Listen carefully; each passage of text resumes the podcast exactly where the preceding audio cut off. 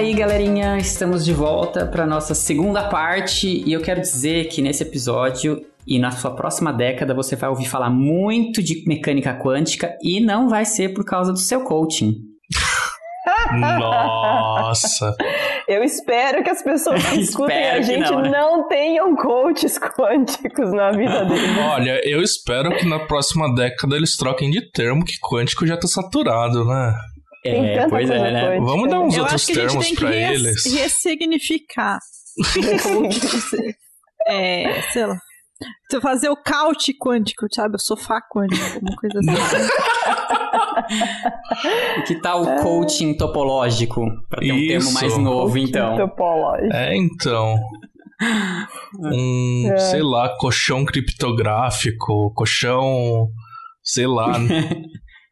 Teve a época do colchão da NASA, né? Colchão, travesseiro é, da NASA. Então, então, então, já, então não, não dá pra seguir essa linha. Dieta de não, Higgs, não. vamos perder é. massa mudando de fase. Quebrando a simetria. Isso. Não, mas as pessoas que escutam a gente não têm coaches quânticos, então tá tudo bem. Isso que importa. Oi, pessoas, eu sou a Mônica e I killed Sirius Black, I killed Sirius Black. Só que não, né? A gente tá, na verdade, res, renascendo. Não, ele está, na verdade, nascendo. Fala, Narcis. não, não é Narcis, é a. Como que chama? É a Bellatrix. Bellatrix, né? É. Muito bom. Mas é outro Sirius, né? Não, a gente pode falar desse Sirius também, né? Pode. Gente, vocês acreditam que até hoje eu não vi, e não, não contem spoiler, mas eu ainda não sei como termina Harry Potter. Até hoje ah, eu não, não, li e não vi o último filme, e não li Puta o último que livro. pariu. Ah, tá de boa. E foi engraçado você não que pegou, vale tanta Você não pegou spoiler? Ah, vai. Não, você sabe que até hoje não. o livro, deu uma semana, já fiquei sabendo.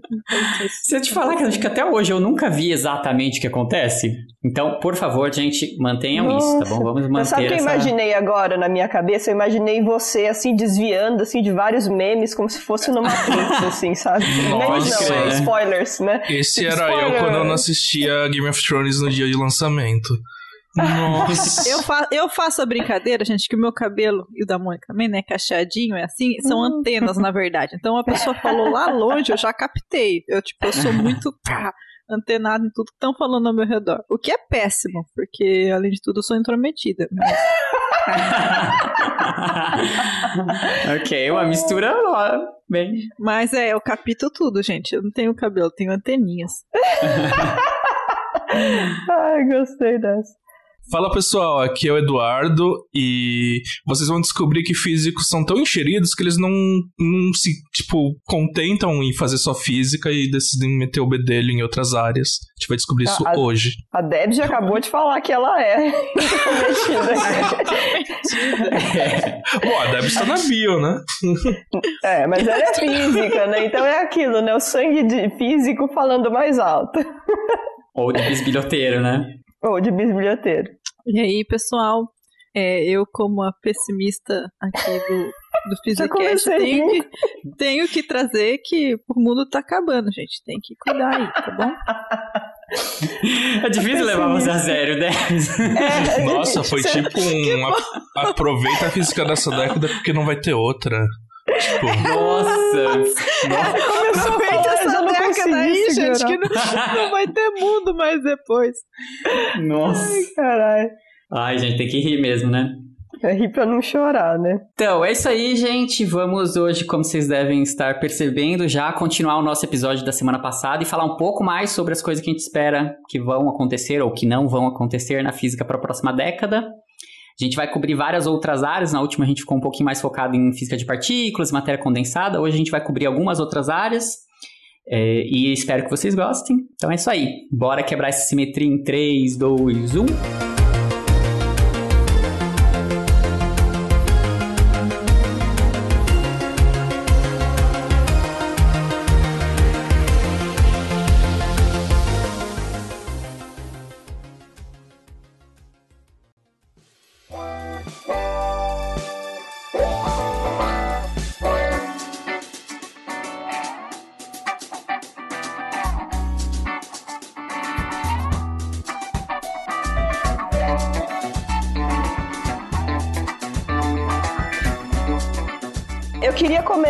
Falando até de um negócio que eu vi aqui nesses dias. Ontem, aliás. Ontem eu vi em vários lugares é o primeiro evento científico desse ano, científico bem entre aspas, né? Que foi um cara, como que é? Esqueci. Falando, né, que ele usa a física quântica para você encontrar um relacionamento amoroso. Aí tem as datas Nossa. do evento dele aqui de, sei lá, em janeiro. Mas Rapaz, foi o primeiro precisando. evento. Né?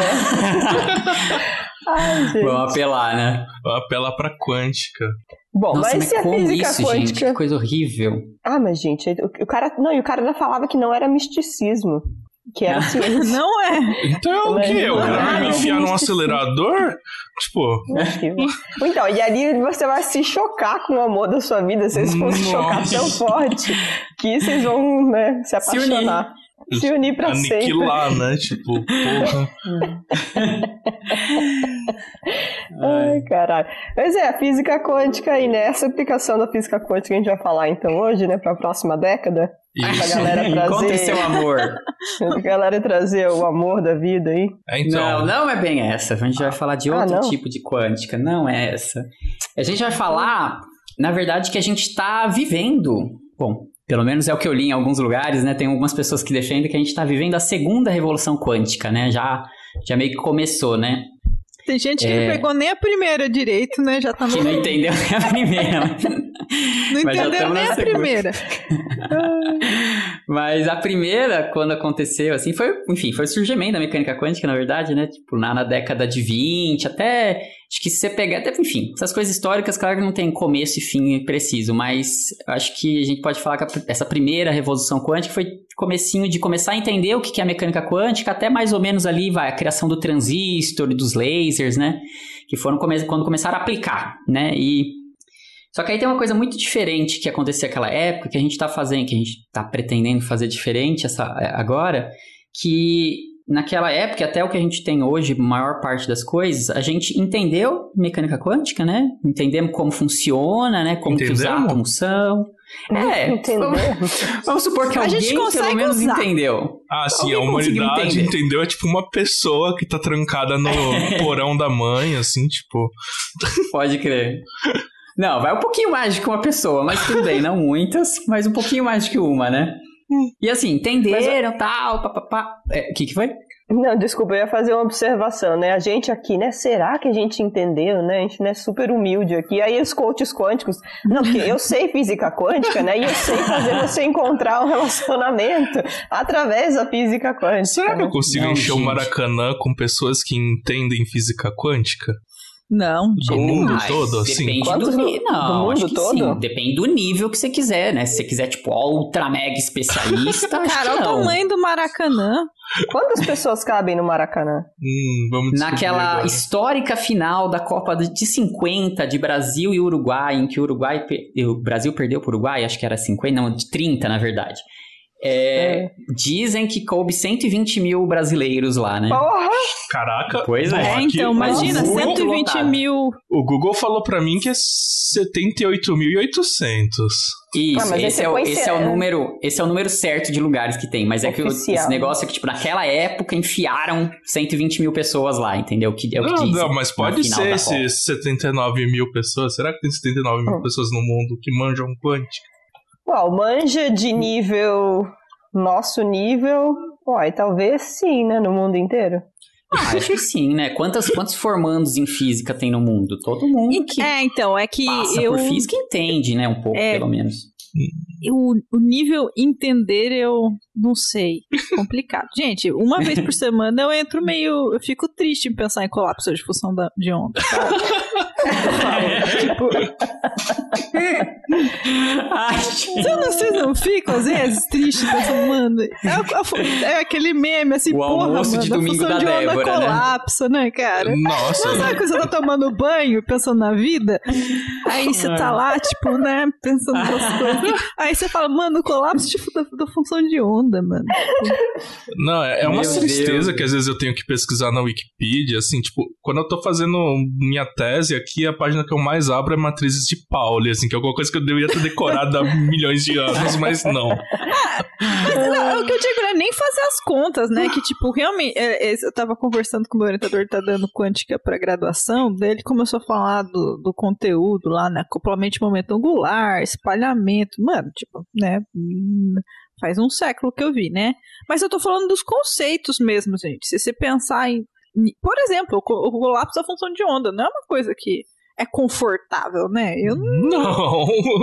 é, Só não, dá é, certo, tipo, né? ah, Tipo, é, é verdade, dá realmente certo assim, é e você fica né, feliz mas- com isso, né? Não, você não fica, não é muito feliz você pensar no colapso da função de onda. E, Não. e sei lá, né? Os caras têm aí as propostas diferentes, né? De como interpretar, mas. Então, Cara, mas daí, assim, é- é- esse nível que eu penso, assim, de pessoas que conseguem discutir esses conceitos, sabe? Chegar lá, você conseguiria defender o colapso da função de onda? Você falar assim, não, é. é, tipo, eu, eu não tenho os pagos, não, cara. Ai, cara, é que assim, depende do que você chama defender também, né? Mas assim, pensar sobre, sim, eu consigo pensar sobre. ah, não, é né? pensar. Então, Não, é pensar sobre sim. Eu digo assim, sabe os negros que vai lá no matéria condensada, levanta, aponta o dedinho, você, você tá errado, isso aí tá errado. Enfim, tipo, Você não entendeu nem o assim matéria princípio. condensada? Apontando o dedo pras pessoas? Quando É eu acho que vai é, nessas claro. partes de princípios, cara, os caras são meio ferrinhos, sabe? Ele, quando é, você toma aí um- uma interpretação e, sei lá, né, defende aí, né, não sei. Mas você sabe que essas coisas de mecânica quântica, de forma geral, assim, são legal pra gente ver como o ser humano, tipo, é, é muito pouco, assim, pra, pra natureza. Porque o, o que eu quero dizer, assim, acho que o Feynman que falava, né, de que, olha, mecânica quântica funciona assim. Não é, ela não funciona assim pra agradar a mente humana. Ela funciona assim, né? Então, ou você gosta, ou você entende e lida com isso, ou vá pra outro universo que ele, ela não se comporte dessa forma, né? E é meio Ah, isso, fácil assim, né? assim? Tipo, é, ela Então, vai na mas ideia é- de é- que, tipo, tanto faz se, se a gente gosta ou ah, não, sim, assim, é, né? não, é, com muito- certeza. não- a natureza não tem obrigação nenhuma de ser, ser agradável pra gente, né? Ai, mas... Mas- esses papos de a natureza tá sempre certa às vezes me frustram, porque eu sou teórico. Aí você faz uma teoria mó bonita, assim. Aí sai aquele resultado de experimento e você fala, porra, mano. É, não deu. 10 anos de trabalho. Mas então, mas aí a gente começou nessa, nessa pira de tipo, entendemos mais ou menos, né? Já vimos que cada um de um jeito, mas mais ou menos entender mecânica quântica. E aí o que se pegou na- nessa, nessa época aí, na década de 40, assim, 30, 40, né? Foi começar a pegar essas coisas que funcionam quanticamente de alguma forma, né? E usar, né? Seja o transistor, seja o laser, seja entender o átomo melhor, né? Só que, e aí ficou, a gente conseguiu fazer muita coisa com isso, né? Fizemos, enfim, toda a eletrônica, toda a computação, tudo mais, né? Mas uma coisa muito importante a gente não fazia naquela época, que é manipular as propriedades quânticas de cada uma das, ah, seja dos átomos, cada uma das propriedades individuais, né? Então, a gente pegava só propriedades bem coletivas mesmo, né? Para manipular esses sistemas quânticos, tipo temperatura, né? Você esquentar o diodo, ele muda o, o seu transistor, por exemplo, ele muda as propriedades. Mas você não está indo lá mu- mudando átomo por átomo ou né, ligação por ligação e, e manipulando parte a parte, né? Então, mais recentemente, assim, coisa de, sei lá, nos últimos 10, 15 anos, eu acho que está mais forte essa ideia na fazer experimentalmente esse tipo de modificação, né? E aí que, que falam de que ah, está começando a segunda revolução quântica, né? De é que você começar a pegar as- essas estruturas e manipular mais fino, de, de um jeito mais fino, né, as propriedades quânticas dos sistemas, né? E, e aí, por exemplo, os átomos, né? Um, uma manipulação legal de átomos que, que se faz é o aprisionamento. É um pouco já mais antigo, né? O aprisionamento de átomos frios, né? Então você junta uma nuvem de átomos frios. Só que aí, depois que, beleza, todo mundo aprendeu como é que faz tal, assim, agora estão começando a realmente eh, jogar pulsos, por exemplo, nesses, nesses, nessas nuvens atômicas que se chamam, né? Para começar a manipular a fase dessa função, da, das funções de onda, e, e, e com isso a gente está conseguindo olhar com mais uh, detalhes assim as propriedades quânticas dos, dos vários sistemas, né? E continua. Bom, continuar. e aí? eu sempre fico, né? Tipo, continuo a falar. É, eu acho que falar. só para dar alguns exemplos, por ah. exemplo, uh. acho que o que vem sempre na minha cabeça é a condensação de Bose-Einstein, né? Uhum. É, ela foi realizada, eu lembro sempre porque eu tive o privilégio de conhecer o Eric Cornell, que foi um cara que ganhou o uh. Nobel pela. Você também não conheceu, Rodrigo? Uhum. Conheci. Ai, como tem gente importante foto, nesse podcast. Ah, claro, né? Poxa. Aí ele é super fofinho. É. Qual a característica do cara que ganhou o Nobel? Ele é fofinho. é... Eles é ganharam o Nobel coisa, em 90... Né? Ele e o Carl Wieman, eles ganharam o Nobel em 95 pela realização do condensado de Bose-Einstein, né? Que é, inclusive, uma das fases da, da matéria em que você tem esse estado que, não sei se pode dizer assim, um estado quântico, né? Em que você tem muitos átomos no mesmo estado quântico, né? Então forma esse que a gente chama de condensado, né? Então, sei lá, 95 é, já tinha então algumas técnicas de manipulação, né?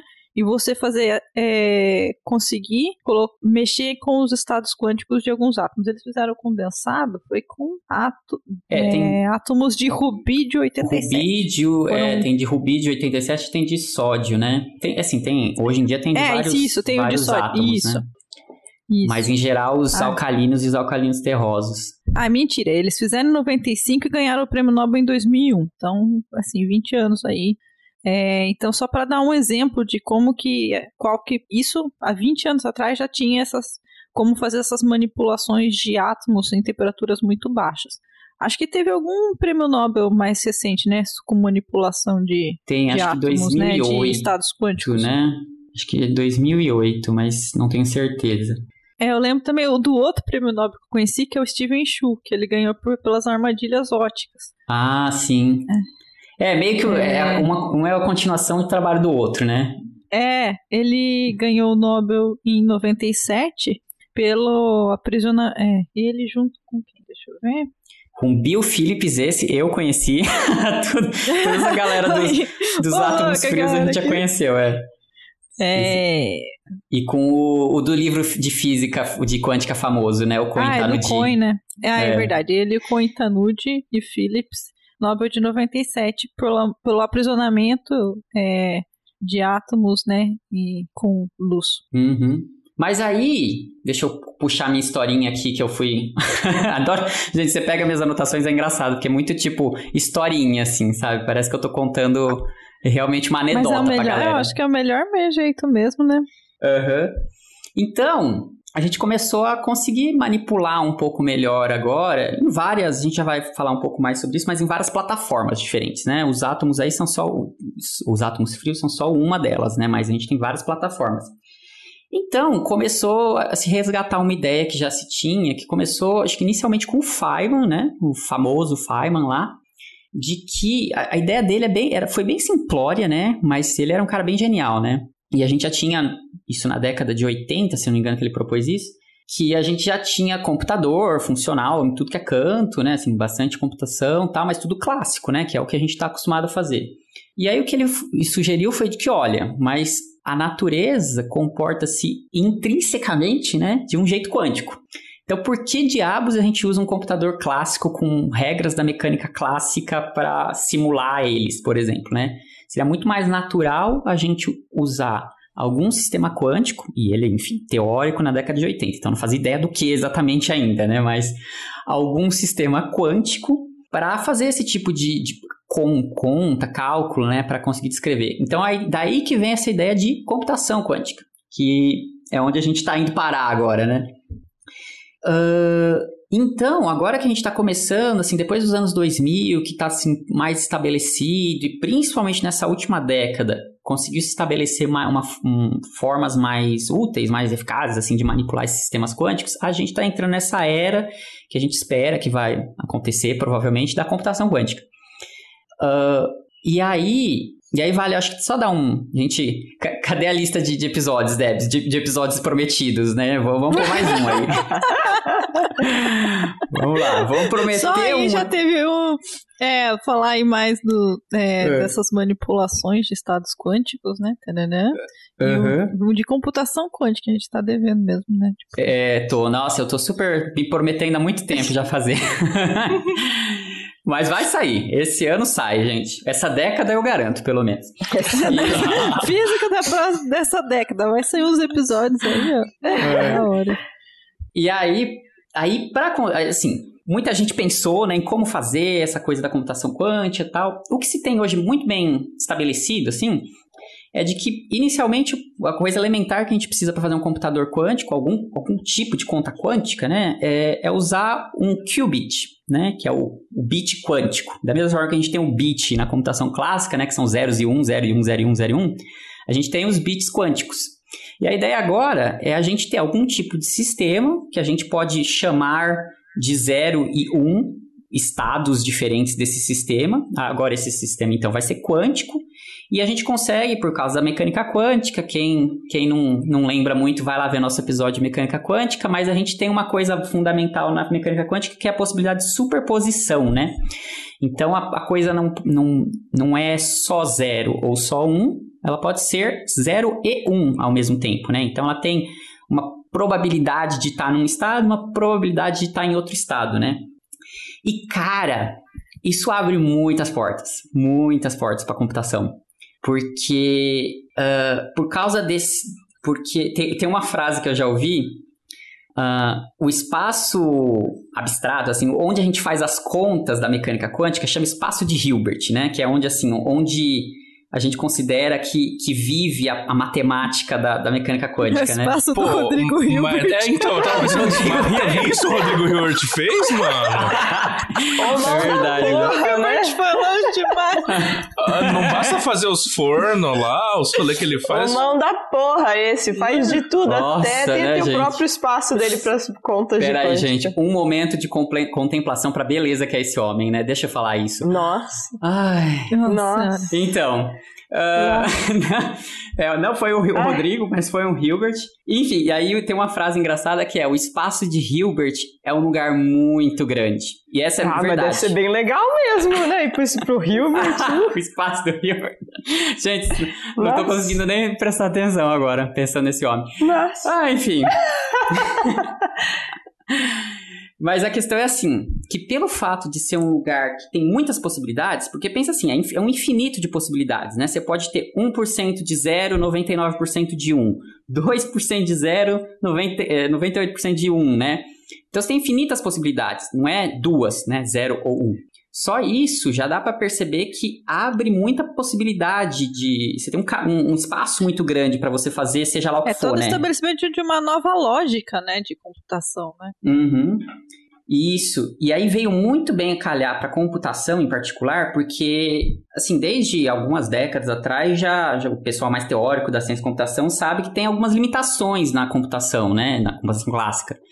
E aí teve várias propostas que vieram antes dessa ideia de computação quântica, da computação mesmo, uh, algumas de, de mexer com, com computação aleatória, ainda seria clássico nas, nas ideias iniciais, né? Mas computação com sistemas aleatórios e, e, e, entender como essa coisa probabilística pode ajudar, na verdade, porque é engraçado, a gente imagina que a gente perde, né? Colocando probabilidade. Mas você pode ganhar também se você for inteligente, né? Enfim, então aí parece que. que... Mas e se você for o Rodrigo Hilbert, o que, que você ganha? Ganha meu coração para começar.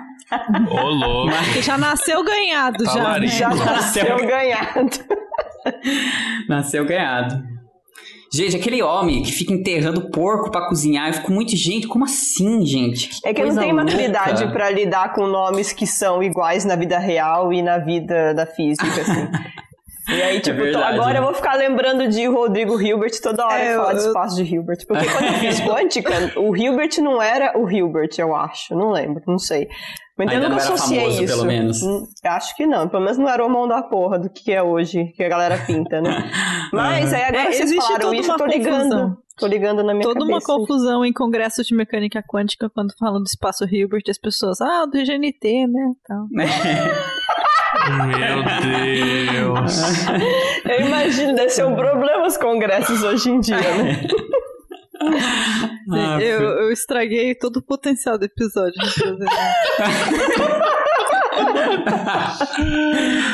Ai, que absurdo. Bom, possibilidades, né, da computação quântica, então, com essa coisa da super...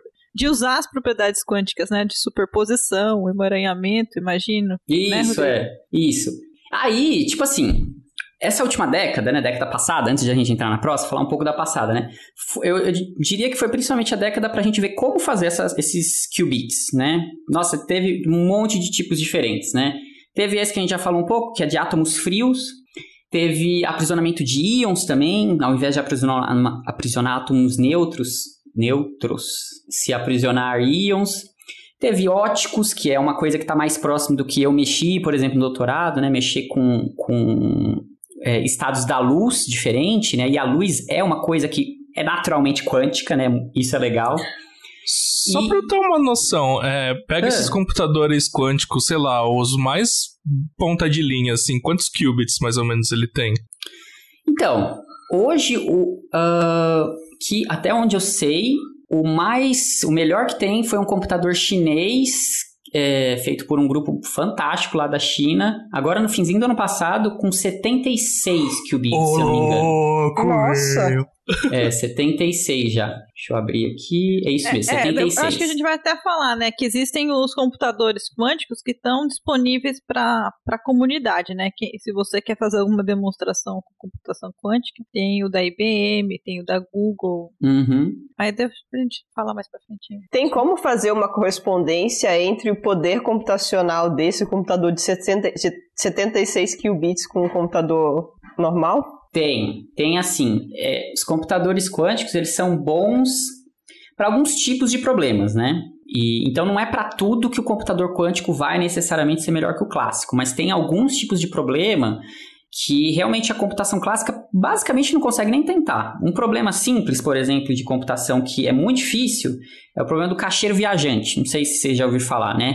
Que é isso de você colocar ah, um número de lugares, né? Que seria o, o cacheiro viajante, ele tem que vi- visitar um número de cidades, vai, 10 cidades. Qual que é o É o menor... Rodrigo Hilbert? Não é o Rodrigo Hilbert, é só um cacheiro viajante.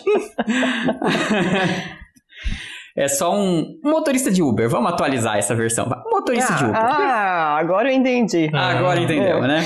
Então, motorista de Uber, Cacheiro, né? Tipo, ele tem que visitar, tipo, 10 casas diferentes, né? Qual que é o menor caminho possível que, dentre um monte de possibilidades que ele pode pra percorrer para fazer isso, né? Não é um problema muito simples, não é um pro... não mesmo, assim, né? Isso vai escalando com o número de lugares que você tem, né? Digamos assim, porque aí você tem algumas condições tal, né? Enfim.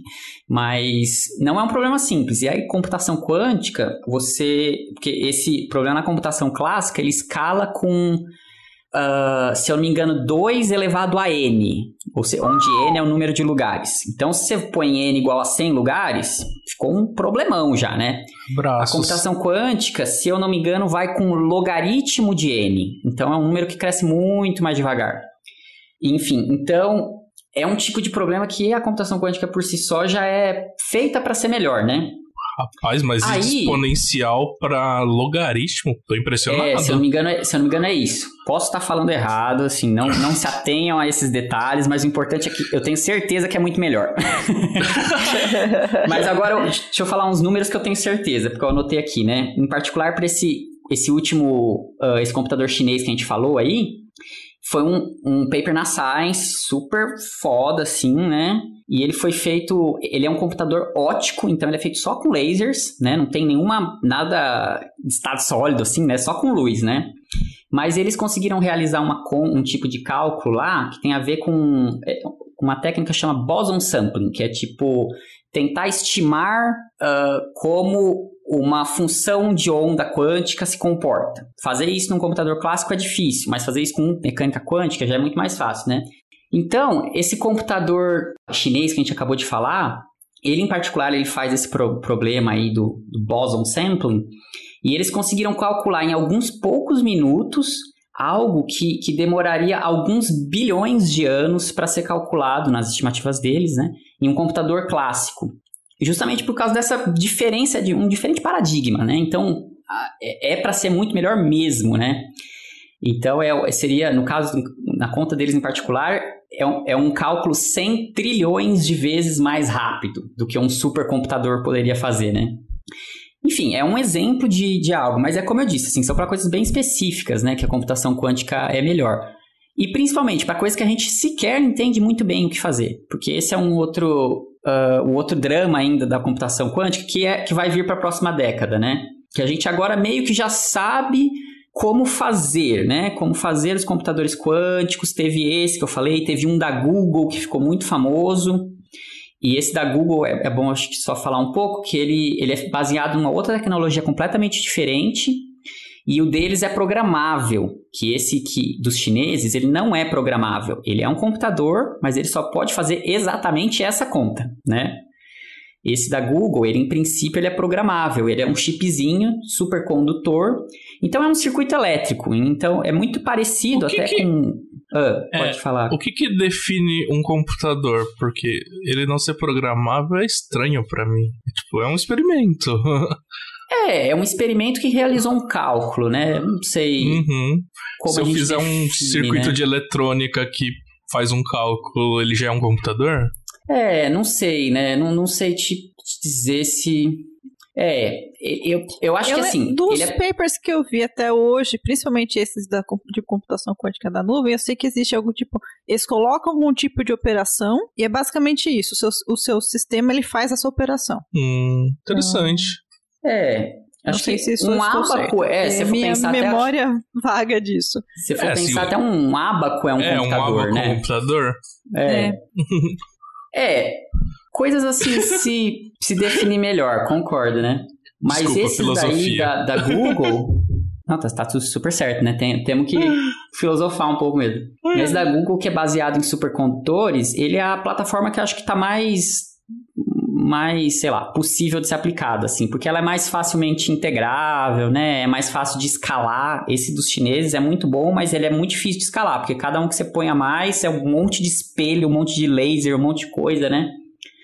Esse daí. É, você tem os três trade-offs, né? Entre cada tipo de sistema que você vai trabalhar, né? Uhum. É, entre ser compacto e ser super gigante mas enquanto você trabalha com ótica, você não tem tanto problema de, de da dissipação da matéria, né? Que coisas desse tipo. Cada um tem, cada tipo de sistema tem um tipo de custo-benefício, né? É, totalmente. E aí o, o, o, ponto negativo desse tipo de, que a Google usa é que ele, como usa matéria, né?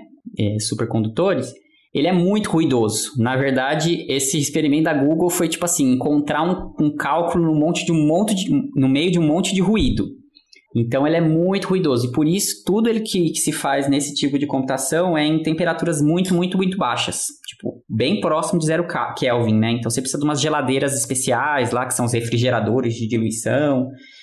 E aí, então é, mu é muito caro fazer esse tipo de experimento. Por isso tem muito financiamento. E aí, acho que isso que, que dá mais segurança de que a computação quântica vai, vai evoluir essa década agora. Porque muitas empresas e muitos governos estão financiando financiamentos parrudos para específicos para computação quântica, para tecnologias quânticas de forma geral, né? Tipo, ó, só para nomear alguns, né? Os Estados Unidos vai dar um bilhão de bi, né, com bola, um bilhão de dólares para computação quântica. Nos próximos Encarnou anos. Encarnou o Ciro Gomes. acho que tem coisa aqui no Fermilab sobre isso. Cara, eu acho que tem mesmo, porque eles vão. Tem. O governo dos Estados Unidos está investindo especificamente nos laboratórios nacionais. Eu acho que tem é. no Fermilab mesmo, viu? Eu acho que tem, tem sim, tem. Eu conheço, acho que eu conheço uma galera que está envolvida nisso. Pode crer. Legal, hein? Eu vou eu lá no foto... computador quântico fazer minhas tabelinhas lá do Excel. Gente, vocês são muito chiques. Eu vou, eu vou ver o vocês Instagram. Acessar o Instagram. Pra acessar Instagram computador quântico. Eu tenho uma fotinho na frente do, do, de, uma das, de uns lugares que eles fazem pesquisa lá, que tem lá ah, você tem? computer. Tem uma fotinho. Legal. Ah, um o parênteses aqui. É. É, o, o, Sato perguntou do experimento, eu achei a, o paper lá de 2008 sobre o quantum computing na nuvem, eles resolveram a energia de ligação do Delteron. Del, Delteron, não sei como falar. o jeito faz eu falar, falar deutério em inglês. É, e daí, sabe, esse tipo de cálculo que a gente precisa de aproximações, né? Então, eles conseguiram. É, deixa eu ver a figura exatamente. Acho que eles comparam com Monte Carlo, umas coisas assim. É, eles têm um. É, tem um. Com, com, comparado com a teoria. Uh, enfim, é um, é um dos tipos de coisas que eles usam para demonstrar. Fecha parênteses. É, enfim, aí então tem, tem a União Europeia está dando um bilhão de dólares, a China tem também investimento, aí tem as empresas, né? Tem todas, todas as grandes de computação e algumas que nem são de computação estão super investindo, né? Então, ó, a Google, a Microsoft, a IBM, aí tem a Amazon está investindo um dinheirão em computação quântica também. Até aquela Alibaba, triste. sabe? A Alibaba, ah, aquela que vocês... Que o cara sumiu recentemente. Pois é, a ah, Alibaba está investindo bastante. Então, aquele Jack Ma tá sumindo, é um... né? Pois é, né? Até onde gravamos aqui, a gente não sabe onde, onde está o homem da Alibaba, hein, gente? Eu pensei na música do El Chan. Existe, eu acho que, um, um movimento, assim, né? Tá Geralmente essas plataformas de comércio é, digital. Nossa, tô But... drogada aqui, né? De comércio digital. A granola. Elas, como elas lidam tanto com muitos dados, com perfis de usuário, é, eles têm dedicado bastante a. Ai, gente. Ter que começar de novo, peraí. Não, deixa assim Ai, nossa, como fugiu a palavra. Então, essa, essas é, é, plataformas de comércio digital, elas, elas se dedicam bastante tanto à ciência de dados, é, até servidores. Por exemplo, o Magazine Luiza no Brasil, cara, tem um bom servidor de, de pessoal que trabalha com data science lá. E tanto porque, pela questão de como você lida com dados de privacidade, né? Que você pode usar isso, né? Se você uhum. quiser. É, como o volume de dados é muito grande, né? Então tem um interesse, eu acho, deles de fazer computação de forma rápida e tal. Tanto pelo volume de dados quanto pela velocidade de processamento, né? Hum, Enfim. É. E aí, então, assim, provavelmente essa década a gente vai ter muita coisa surgindo, principalmente por causa disso. Tem muito dinheiro envolvido, sabe? Põe dinheiro na coisa, vai, vai acontecer, Nossa. né? a gente já tem algumas coisas, assim, né? Tem é, isso que se chama da computação quântica na nuvem. Se você quiser fazer uma demonstração de computação quântica, bem simplesinha, existem alguns computadores que estão disponíveis. Você vai lá, submete um projetinho e você pode usar. Então, a IBM tem, o Google tem, tem uma empresa que chama D-Wave, que eles é, trabalham com tecnologias quânticas já faz uns 10 anos ou mais. É, então, você tem esses computadores quânticos públicos, que são pequenos, né? Uh, deixa eu ver, por exemplo, da IBM vai de 5 a 53 qubits. E você pode fazer demonstrações, então, de computação quântica. Tem alguns artigos saíram nos, nos últimos anos aí. Uh, a Amazon agora eu acho que também já está com computador computador quântico na rede. A, né? mas a pergunta é: vocês acham que nessa década a gente consegue ir comprar o nosso computador quântico, o nosso laptop quântico e deixar em casa? Comprar junto uma super não, geladeira? Não, não. olha, olha, não. Não. não, porque até Acho eu que falei... a forma de fazer de fazer computação tá mudando, né? Por exemplo, Isso. essa é. coisa que eu falei da, da nuvem, né?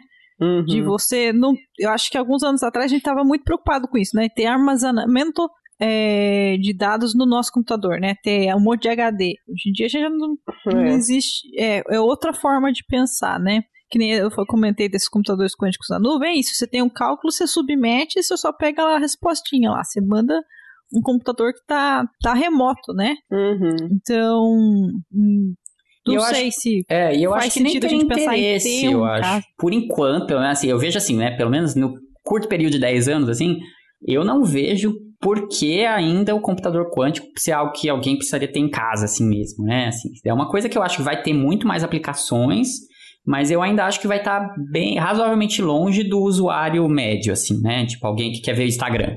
Você quer ver Instagram, é você vai no Instagram no seu celular. Da, né? Das propagandas quânticas, o pessoal acha que tudo quântico é melhor, né? É, vai ser é melhor. melhor para coisas muito, muito específicas, né? É, é melhor para alguns tipos de coisa, né? Por exemplo, aí, o que isso provavelmente vai acontecer. Indústria de fármacos é uma que tem muito interesse em computação quântica, porque aí você pode simular realmente como, como a, as interações interatômicas ali dos fármacos com as, com as proteínas tal tá acontecendo. Então, imagino assim, que talvez, sei lá, a, a indústria lá de farmacêutica vai ter o computador quântico dela com, uma, com um pessoal trabalhando em cima, né? Mas assim, agora realmente cada um ter o seu, não vejo pelo menos É. curto prazo porque Ele não vai entendeu? deixar seu Minecraft mais rápido, usa seu Não. computador gamer, que é melhor, muito melhor. Quem sabe o server, né? É. É, talvez. É verdade, às, vezes é, É, né? servers, Talvez talvez. servers né? Aliás, ah, vocês querem ficar tristes? É. Não, não, triste. querer não quero, mas acho que você vai feliz, fazer, né? né? Não, é que o Rodrigo tá falando assim: ah, país tal vai colocar um bilhãozinho, outro país tal vai colocar um bilhãozinho. Tô olhando É. aqui o orçamento do Ministério da Ciência pro ano que vem. É 2,8 Uhum. bilhões de reais. Nosso orçamento tudo, pra ciência né? inteira é menor do que o investimento de um país só pra computação quântica. É. Caralho. Cara, e que é uma coisa mais triste ainda. A Índia também vai, vai investir um bilhão de dólares. Até a Índia, que é uma- um país pobre também, né? É um país com PIB parecido com o nosso. E tá. Ah, Enfim. nossa, você pega o BRICS, a gente tá perdendo feio, né? Né? É verdade, Ih, viu? nossa, a gente tá. É, isso aí A é gente não reflexo... queria ser Venezuela e mirou na Somália.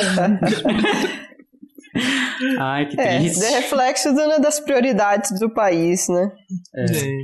Enfim, é isso, Vamos falar de promessas, vamos falar de Isso. coisa boa. Vamos falar da. IBM nova application. promete um computador quântico de mil qubits para 2023.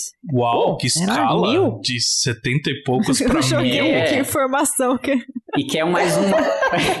quer mais um outro número legal também? A Google promete um computador com um milhão de qubits no fim da década. milhão de Olha Um qubits. milhão já. Sei Caraca, você é tipo hein, Quatro tá ordens de grandeza maior? Caralho, o que, que esse computador vai fazer? Ele vai levantar voo? Não sei, não sei o É, que ele esperar vai dele. quebrar a criptografia da galera, né? É, Imagina né? fatorar primos nesse computador. É. Será que ele consegue encontrar o último número do Pi? O último. 42, Tenta né? aí. 42. Projetinho de 42. C. Acha o número último, o último algarismo do pi.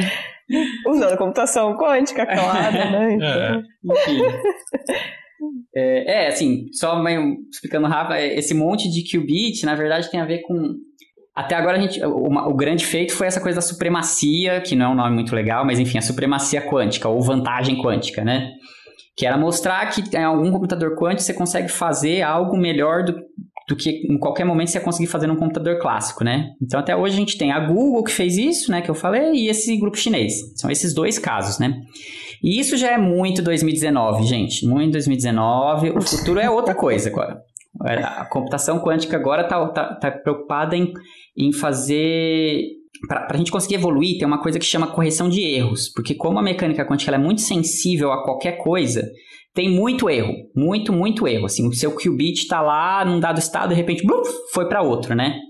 Então, por isso que para fazer um computador um pouco mais versátil e tal, eles estão pensando em fazer muitas, é, como se fossem cópias, né? Na verdade, não é exatamente uma cópia, mas é usar vários qubits é, juntos e você conseguir meio que ir, é, como é que fala, tracking, assim, né? Tipo, seguindo, assim, né? Seguindo a evolução dos qubits para saber, ó, oh, isso aqui voltou, deu errado, vamos pôr no lugar, assim. Então, é, às vezes, assim, por mais que escale Dá bastante o número de qubits... também? Oi? Dá pra fazer isso com a minha vida também? No lugar errado. Fazer uma cópia de mônicas, assim, né? Opa, essa deu ruim. Né? Tira essa. Essa que deu ruim, joga no Vamos, lixo. vamos pelo outro caminho, né? Enfim. Seria mais ou menos uma ideia de ensemble, assim? Cara, mas é, acho que mais ou menos. É porque, assim, é, é o lance do emaranhamento, né? Então você vai começar a emaranhar bastante estados, né? Eu não sei se chega a ser um ensemble, Ah, porque. Tá, Assim, entendi. é um ensemble Cara, você tem que ser entendi. muita coisa Mas- mesmo, né? Eu fico muito impressionado com a evolução dos computadores quânticos. Eu lembro quando eu tava na graduação, foi um cara dar uma palestra sobre computadores quânticos, o título era assim: Uh, 3 vezes 5 é igual a 15, 50% das vezes. Que era o estado da arte na época. Acertava 50% das Nossa, vezes. eu acho que eu já assisti essa palestra também. Caramba. E agora a gente tá fazendo uns computadores razoavelmente parrudos, né? Tipo, É, é o que se espera, né? Vamos ver se dá, se dá. Espero que dê certo, porque eu tô, gente, tô meio investindo minha carreira nisso, né? Então vamos lá, vou- estou contando com essa possibilidade.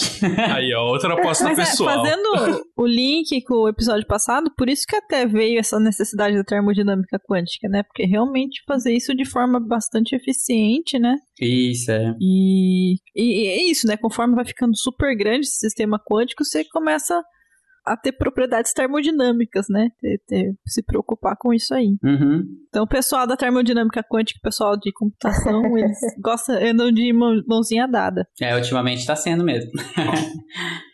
Enfim, é isso aí. Isso temos pra falar de mecânica quântica por hora. Bastante coisa pra Bastante essa coisa, década né? aí, hein? Né? Ah, só um computador com um milhão de qubits. Nada, É, bobeira. Vamos ver, né? Se a Google vai oferecer. Quero Vai, ver. vai, vai chegar lá mesmo, né? Quero ver esse rolê funcionando aí. O pessoal tem uma ideia, assim, se você pega bits, bits comuns, né, 0 e 1, um, então você pode guardar uma informação aí de tamanho 2 elevado a n, onde n é o número de bits. No caso do qubit, é 8, não é?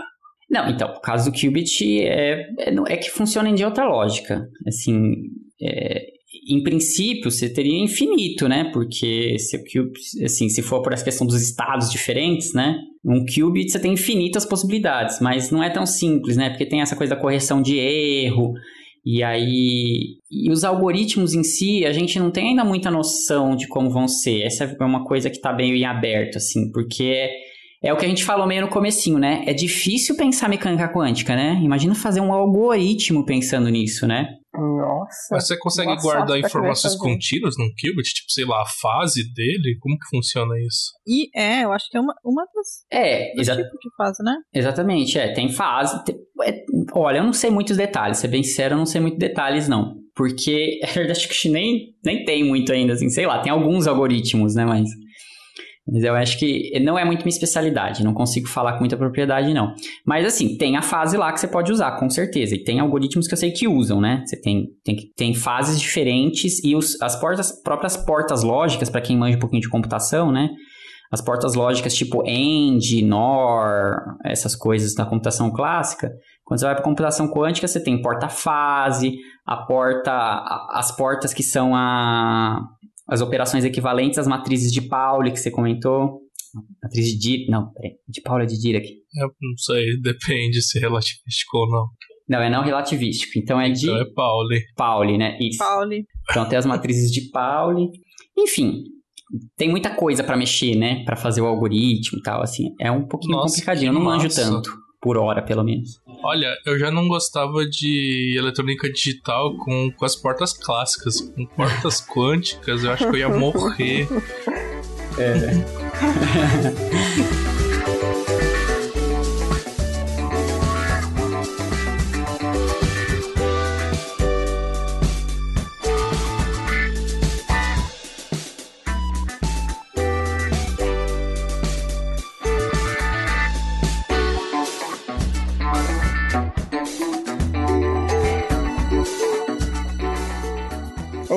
visto, vocês estão falando aí, eu não vou conseguir acessar meu Instagram no computador quântico tão cedo, né?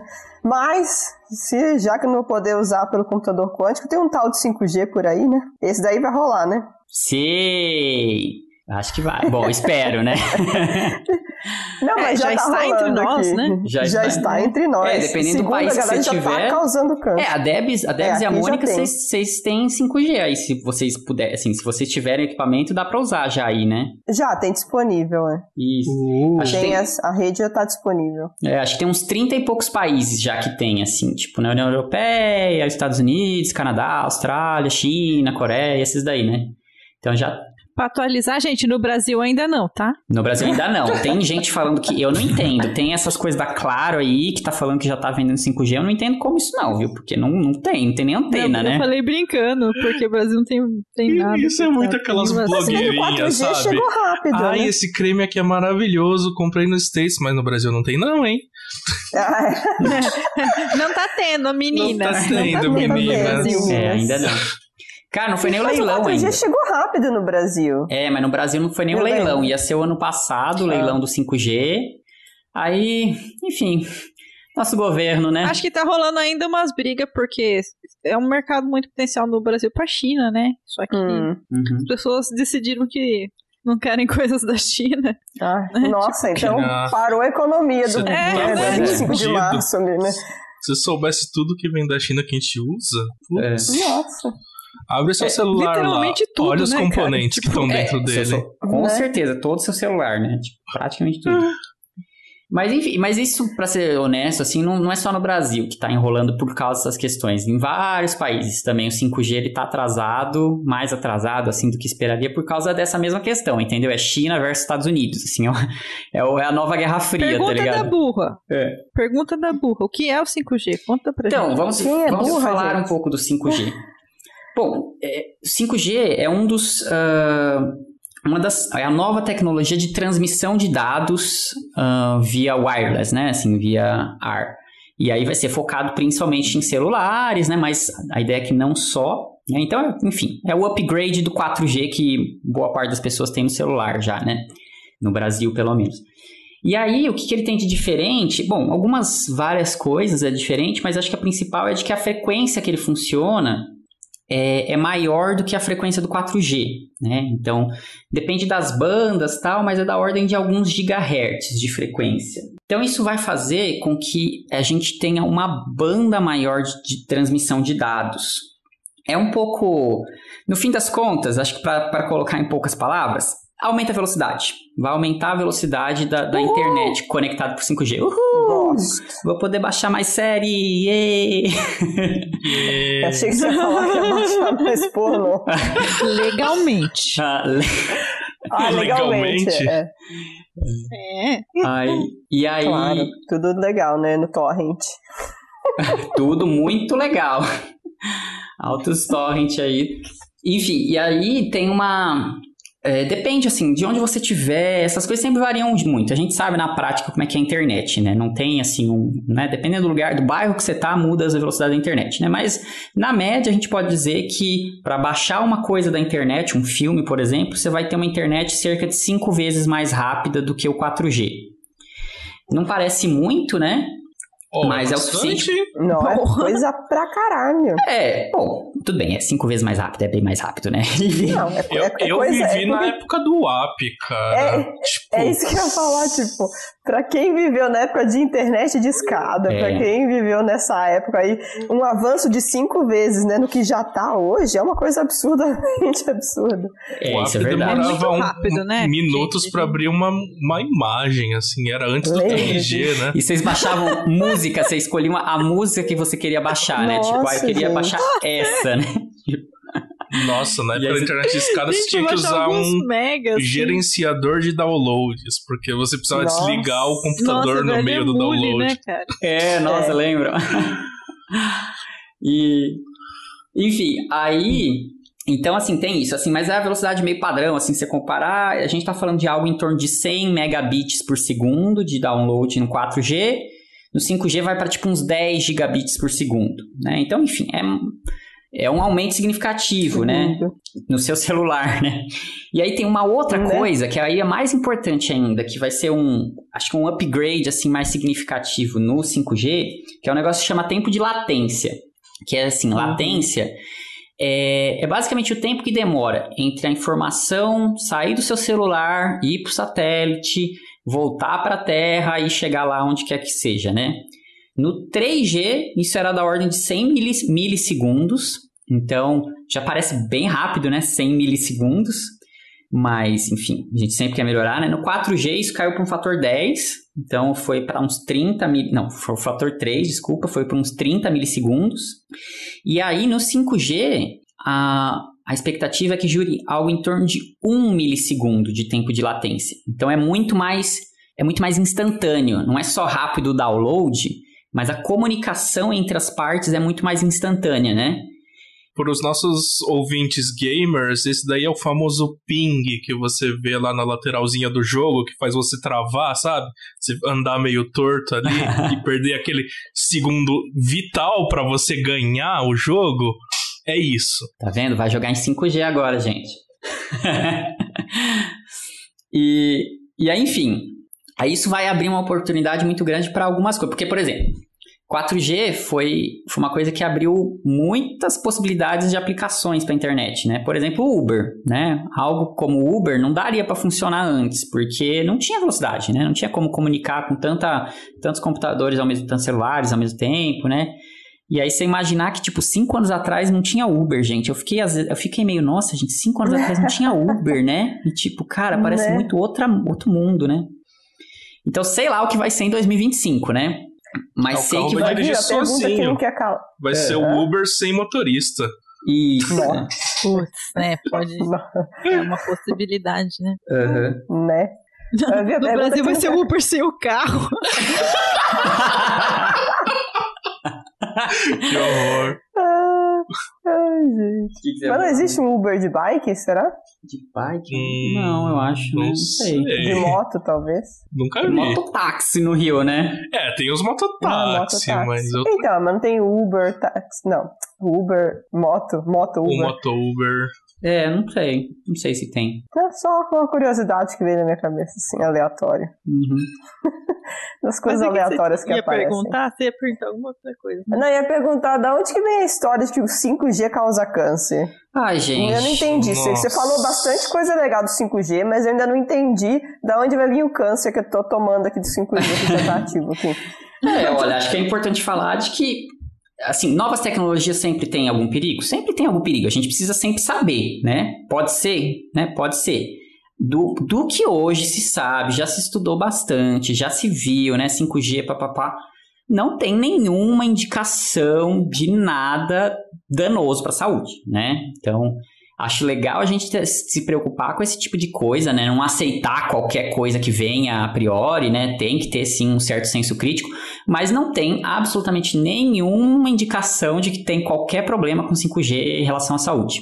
Muito menos ah, que vai que, que, vai alterar seu DNA, que vai nada, nada disso. É, eu acho que tudo que mexe com radiação cria esse imaginário, né?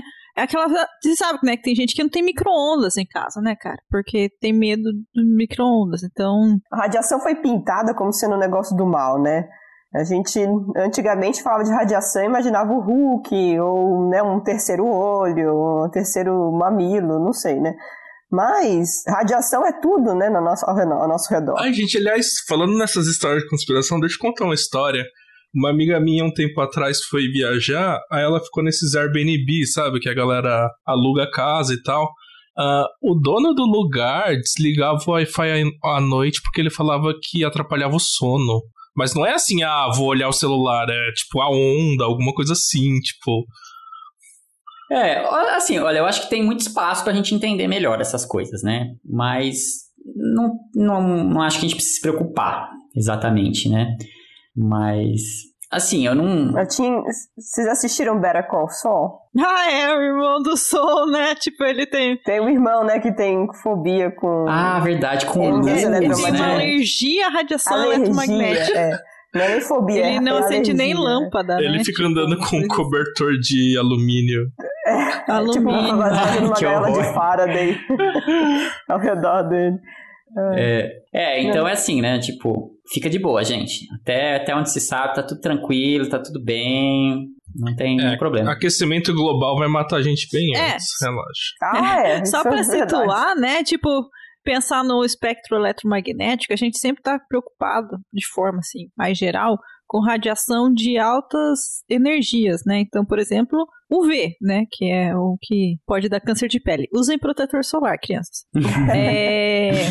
Então, é do azul para cima, né? Então, quando você diminui o comprimento de onda e aumenta a frequência. No caso do de gigahertz, megahertz, tá abaixo do. Isso, bem abaixo, do né? visível, né? Bem abaixo. Bem abaixo, é. né? Estamos uhum. falando de, de, de ondas que elas, em termos de. Elas têm um comprimento de onda muito longo, então a capacidade de penetração é baixa, né? Uh, e é engraçado que, é engraçado que essa falar. galera que tem medo da, da, da, da, da- do 5G, né, não aplica protetor solar, né?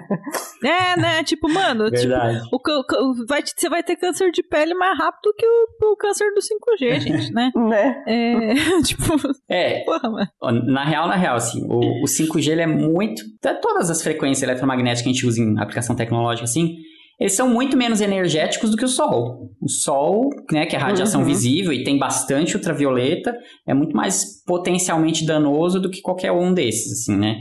Tem algumas faixas de frequência muito específicas que podem ser perigosas. Por exemplo, a faixa de frequência do micro-ondas, ela é perigosa, sim, Ah, sim. porque Uhum. é a faixa de É. frequência que excita as moléculas de água, né? Que é 13 MHz, Isso, se eu não me aham. engano, né? E então, sim, você estar dentro de um micro-ondas é, é potencialmente perigoso. Potencialmente. pois é. Ai, gente, nem fale. Tem gente que já aconteceu, né, de colocar o gato pra secar dentro do Não. Ai, que horror. Ai. Gente, que dó. Não. coisa horrorosa. Não ponha É o seu gato no micro-ondas, por favor. Ai, eu, eu, eu- secava, às vezes, roupa no micro-ondas, já sequei. acho, que eu dei essa, acho que eu dei essa receita em algum... Quando eu dava aula em cursinho, eu dava essa receita pra galera quando eu falava de ondas eletromagnéticas. Então, tá com pressa, você pode colocar sopa no micro-ondas e seca, que eu tava tentando falar, né, pra eles que micro-ondas, né, vai mexer com as moléculas de água, né, que tá tudo certo. E, mas a única dica que eu dava pra galera é não põe a sua roupa secar no micro-ondas depois que você fez pipoca, porque aí você tá fudido Ah. pro resto da sua vida. Nossa, vai ficar. Nossa. Nossa, mas não fica tipo Nossa. um vaporzão da porra, tipo, no micro-ondas? Fica, tipo, você, você, você, pode queimar a mão. E, Tipo, é, tem. Os tecidos são seguros, né? O problema é, às vezes, é algum.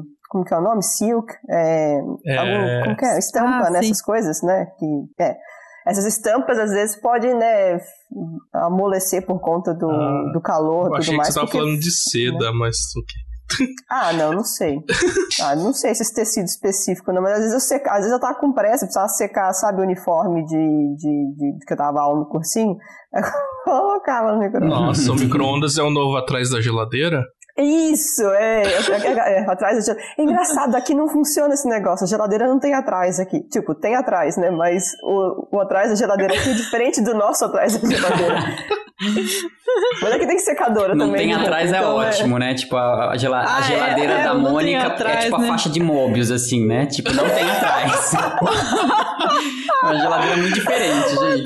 Aqui é Debs diferente. vai checar a geladeira daqui a pouco. Nossa, geladeira de volume Não, eu sei zero. que ela sai um calor de outras regiões, assim, vem de baixo, às vezes vem Então, dos é. lados.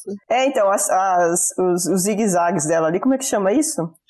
A A serpentina, serpentina né? dela tá embaixo, é. É, mas é que Tá a tecnologia é diferente, é a que tá do Frost Free, né? As geladeiras Frost Frost Free no Brasil é. também elas já não tem a serpentina. Ah, atrás, é. é que na- é que eu, lembro que na casa dos meus pais, a gente sempre deixava, né, no, no dia anterior, Uhum. lá, ah, uniforme pra amanhã de manhã, põe pra secar atrás da geladeira, né?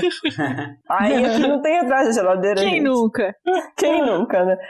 Ah, é. É, então, mas eu acho que só para ressaltar que o risco dessas, dessa radiação que está abaixo do visível é quando entra em frequência então com moléculas, né, que é o caso É, do micro-ondas. Mas gente, o micro-ondas ele é uma caixa fechada, a não sei que E se- é, o seu é pro- seguro, né? Isso, a não ser que seu micro-ondas esteja defeituoso, é, ele é totalmente seguro, tá? E, e não acumula radiação no alimento, não tem nada disso, tá, gente? Nossa. Tipo, ele só agita as molequinhas de, a- de agita as moléculazinhas de água e por isso que esquenta. É, as li- a lição é não ponha o seu gato pra secar lá dentro e não se seque lá dentro também, né? Justo. Só isso. Nada disso. é. E a potência é meio baixa até também, assim, você precisa. É, é tipo, é- é- não é uma coisa tipo, ai meu Deus, uma onda, morri, né? Tipo. ai meu Deus, um fóton vindo, ó, morri, né? Não queira tomar um jacaré de uma onda eletromagnética. Onda, onda, olha a onda. Enfim, aí, pensando, só concluir essa coisa de 5G, né? Então, assim, a gente vai ter, então, internet mais rápida, mais acesso, é, com mais, menor latência, né? Que, que é velocidade mais rápida de download, mas também velocidade rápida de interação entre os- as coisas, né? E aí a expectativa que estão tendo é de que assim a gente vai conseguir fazer o tal do internet das coisas. Talvez vocês já tenham ouvido falar esse termo, né? Uhum. IoT, né? Internet Não. of Things. Que é, que é a ideia agora de que, por exemplo... Evolução uma- das máquinas. é, pois é, eu roubou, hein, gente? Mas. Porque a, a gente, nos, na década dos, dos anos 10 aí, né, a gente fez os smartphones, né, para ficarem populares, né?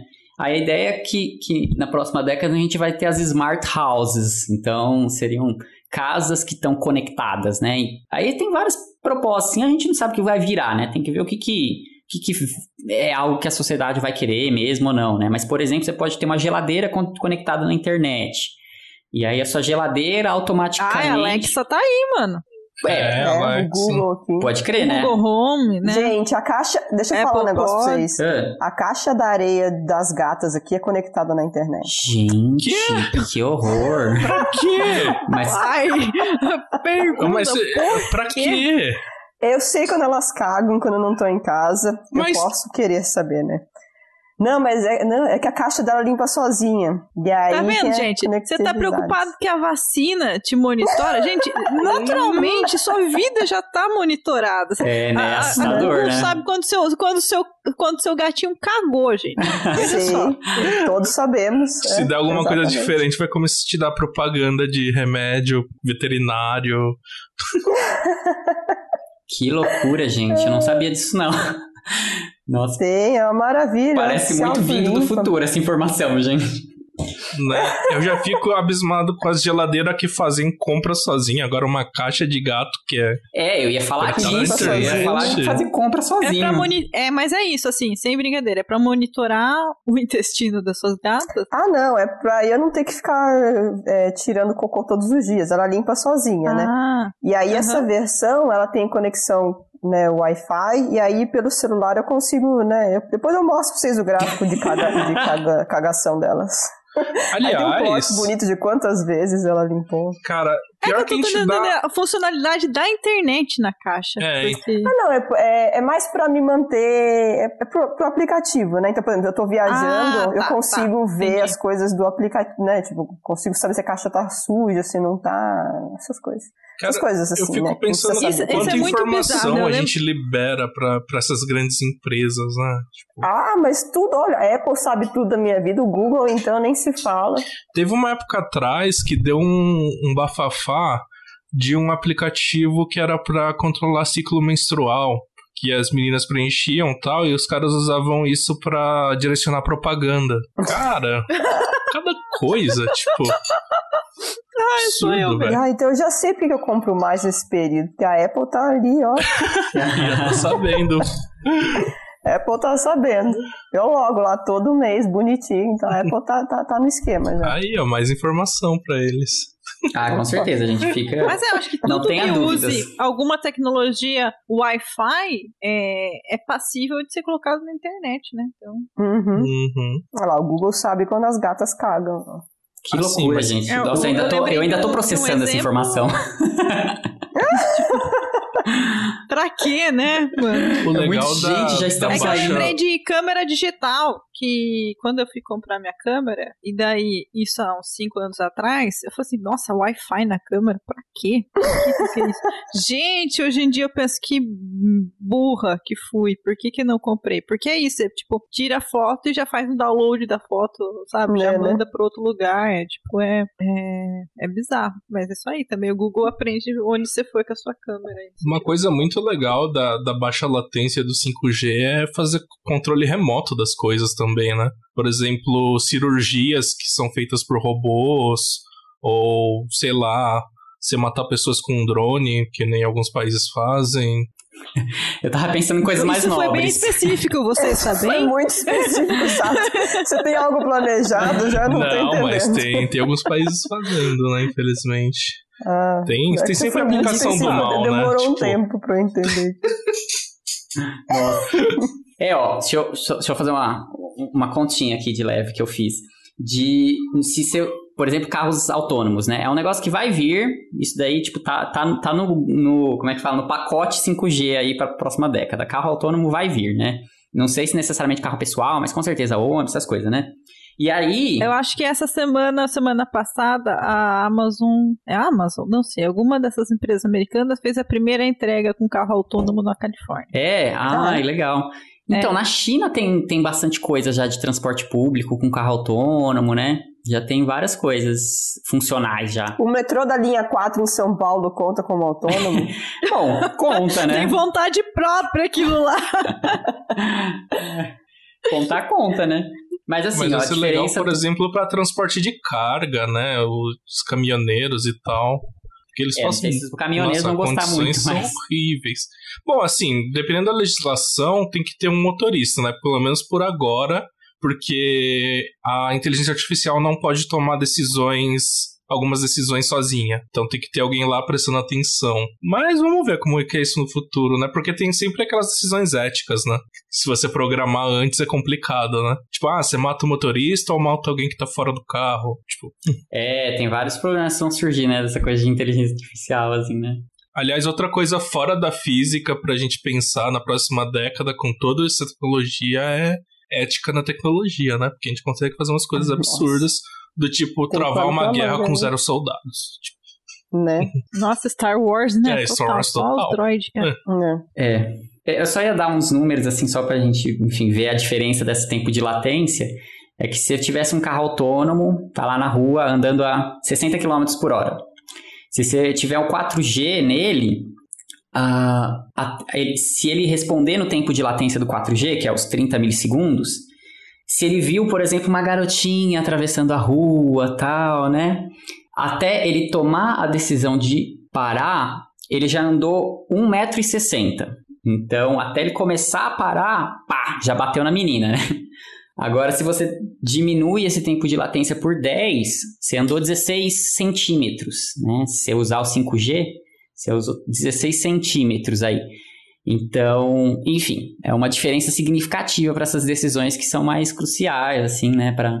É isso, então prepare-se, gente, porque o futuro já começou.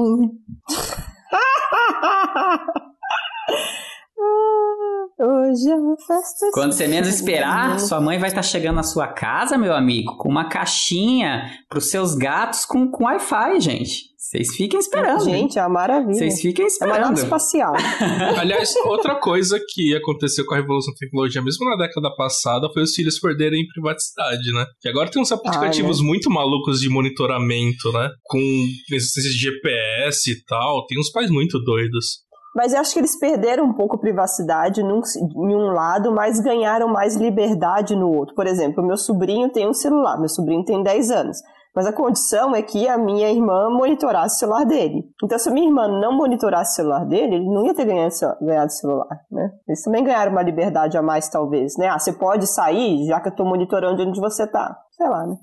É, mas, tipo, nossa, dá pra saber aonde você tava, se você desligou o celular, se você colocou em modo avião, se você desligou o Wi-Fi, tipo, tudo. É, enfiou no cu, né? Essas coisas. É aquela velha coisa assim, é, que a gente pensava que ia ter em 2020. Carro voador, realidade, pessoa que não quer tomar vacina. né? O que a gente tá esperando são carros autônomos, realidade, vai ter que falar para as pessoas que tem que tomar água, gente, porque Que tem que tomar água, que tem que lavar, né? lavar a mão. Lavar a mão. Né? Lavar a mão. Foda, né? Vai vir uma campanha grande de vacinação esse ano. Precisa ter. Quero, quero. Tô dando meus dois braços.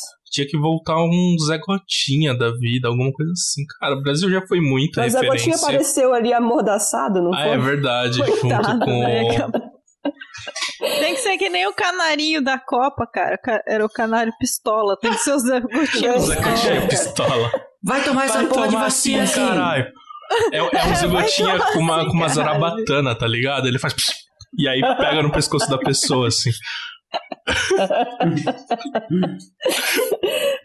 eu adorei essa versão do Zé Gotinha pistola com zarabatana.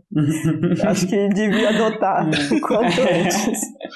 É, então, expectativa, carro voador, realidade. Zé Gotinha com zarabatana.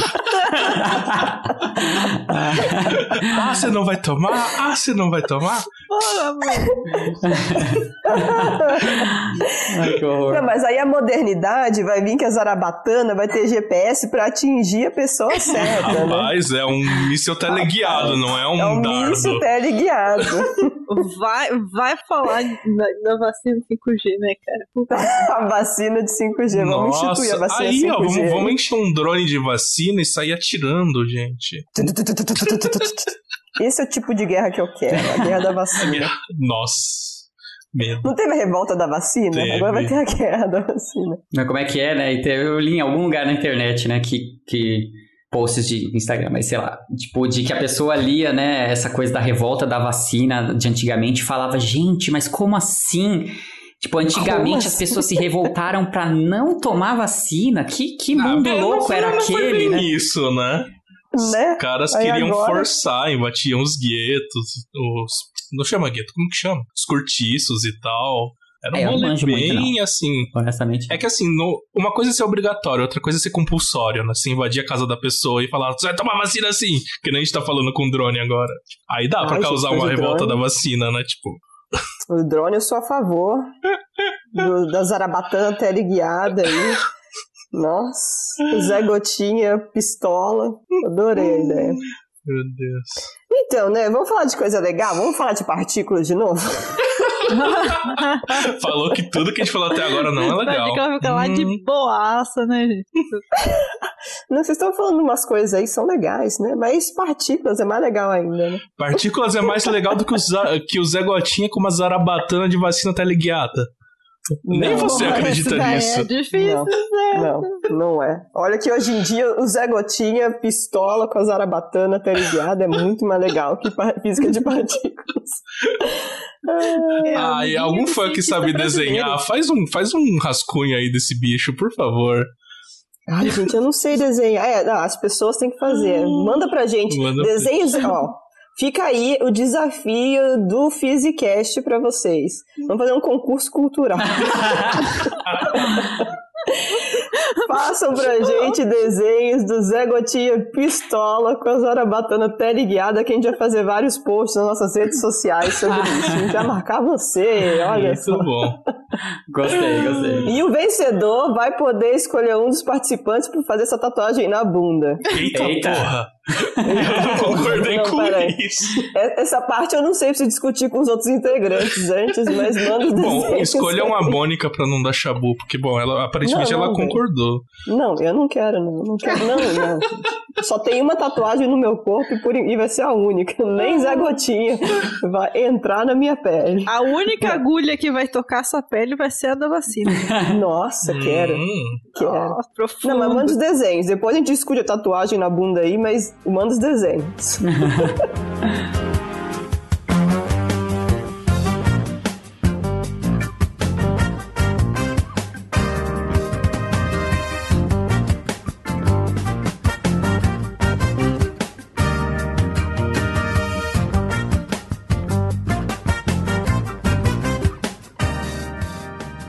Vamos falar, então, vamos falar de coisa legal aí, vamos falar nova TechPix pra galera.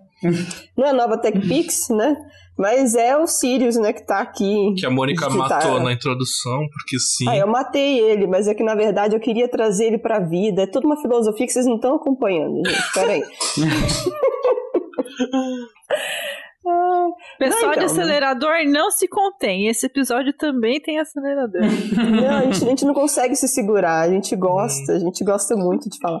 Falando de acelerador, vamos prometer aqui, Debs, quer prometer episódio pra galera? Meu Deus.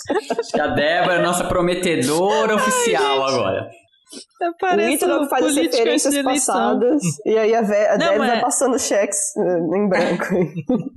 Mas é verdade, vai ter episódio. Vai lá nas nossas redes sociais, comenta Sirius, queremos, e a gente vai fazer um episódio sobre os Sirius. E sobre aceleradores, né? E sobre acelerador, é, então, eu quero falar também de aceleradores de partículas um dia. A gente nunca, a gente já falou, né, de como que a gente detecta neutrino, como que a gente vê neutrino, como que a gente abraça neutrino, mas a gente não falou como que a gente faz neutrinos. Eu acho que eu já falei isso no episódio passado. Pô, eu quero Eu, abraçar um acho, eu tenho essa neutrino. leve sensação. Eu sei o que vocês falaram Ah, eu no episódio passado.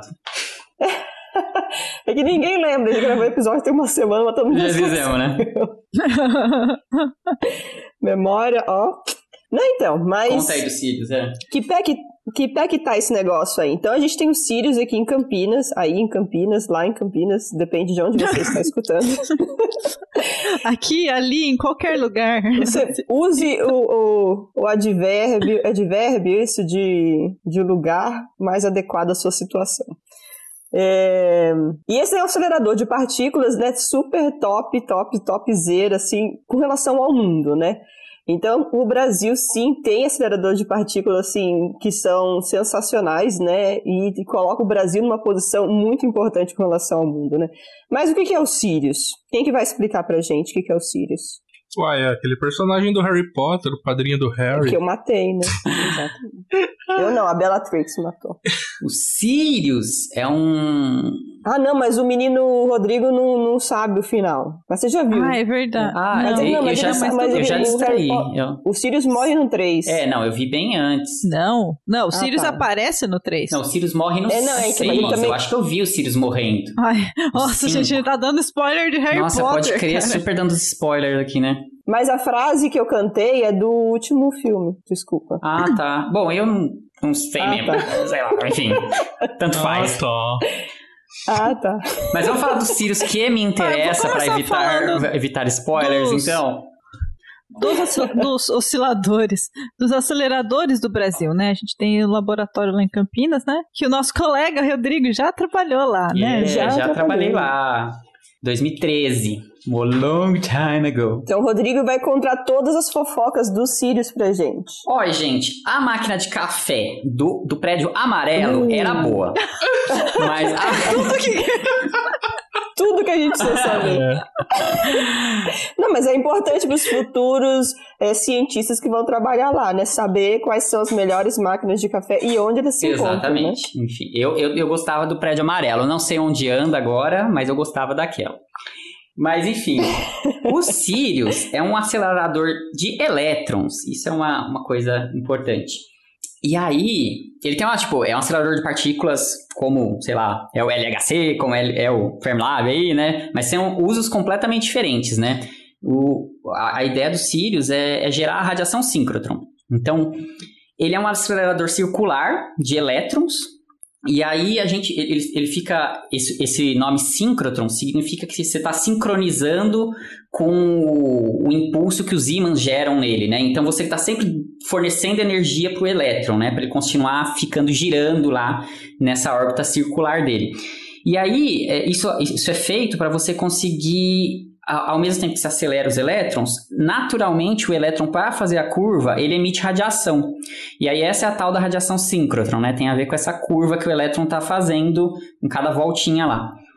E aí isso é uma fonte de raio-x fantástica, assim, né? E essa é a ideia principal, assim, do Sirius. Na verdade, o Sirius é uma, da- uma das melhores máquinas de raio-x, assim, do mundo, né? Do mundo mesmo. Porque até onde eu sei, só existe um outro acelerador de partículas para geração de radiação síncrotron equivalente no mundo, que é, é um na Suécia. Então são os dois melhores, né? E aí a ideia disso é que você consegue estudar muitas coisas da matéria, né? Você consegue, como você tem uma geração muito intensa, com um brilho muito alto, você consegue acessar, seja qual material você colocar lá na frente, e olhar bem como as moléculas estão interagindo com essa radiação, e aí você vai olhar para esse espalhamento e tal. Então é, é um microscópio muito grande para você ter muita, muita precisão de definição para a matéria, né? Enfim, complementem, É, gente. você consegue fazer o estudo de diversos materiais, né? Tipo, dos mais diversos materiais, né? É, É, inclusive. o Sirius ele tá vindo depois do, do, do acelerador que já existia, né? A gente tinha já um, um acelerador lá, o antigo Laboratório Nacional de Luz Síncroton, o LNLS, que virou CNEPEM, que já era é, destinado a esse tipo de pesquisa, radiação síncroton, e agora o Sirius é um muito maior. É, em comparação, por exemplo, a radiação do, do antigo acelerador, como que chama? O UVX. acelerador? É o Já ia HV, perguntar, ele tem nome. É, o HV e até o raio-x mole, né? Ele conseguia chegar a alguns micrômetros, né, da superfície dos materiais. E agora, usando essa nova tecnologia, você vai conseguir enxergar até alguns centímetros da superfície do material. Então, tem tudo. Já estão usando o Sirius, né? Duas linhas dela, dele foram inauguradas de forma emergencial para pesquisas relacionadas à Covid, né? Eles fizeram é, imaginamento de algumas proteínas que são importantes para para o vírus se multiplicar e tal. Então, até nisso a gente está avançando, né? E uma coisa legal do Sirius é isso, né? Poder pesquisar uh, materiais biológicos, até mesmo eles estão pensando em fazer experimentos com, com animais vivos, alguma coisa desse tipo, né? Eu ouvi Gato falar sobre, é, sobre ratos e tal. Né? É uma tradição, acho que já tinha no CNPq, né? É, as linhas de pesquisa lá, tanto em materiais, em energia é, renovável, tinha todo uma linha de pesquisa com álcool com biocombust e biocombustíveis em gerais, é, lá no CNPEM. É, a Embrapa também, né, sempre teve ligada ali para fazer é, pesquisas em agricultura e tinha esse lado de da, do, do ai, eu, eu não lembro o nome direito do laboratório, mas tem um bio no final. LN Bio, uhum. era isso. LN Bio que tinha é, toda essa linha de pesquisas com, com materiais biológicos, proteínas tal. Então... É, esses outros laboratórios continuam lá, né? Assim, o upgrade foi só do, do é. acelerador de partículas mesmo, né? Os outros continuam funcionando lá, Isso, né? Isso, é. E, é. E... É muito legal isso. E a, a ideia de falar né, do Sirius para a próxima década, né, que isso daí vai abrir tantas portas, né, para pesquisa e etc.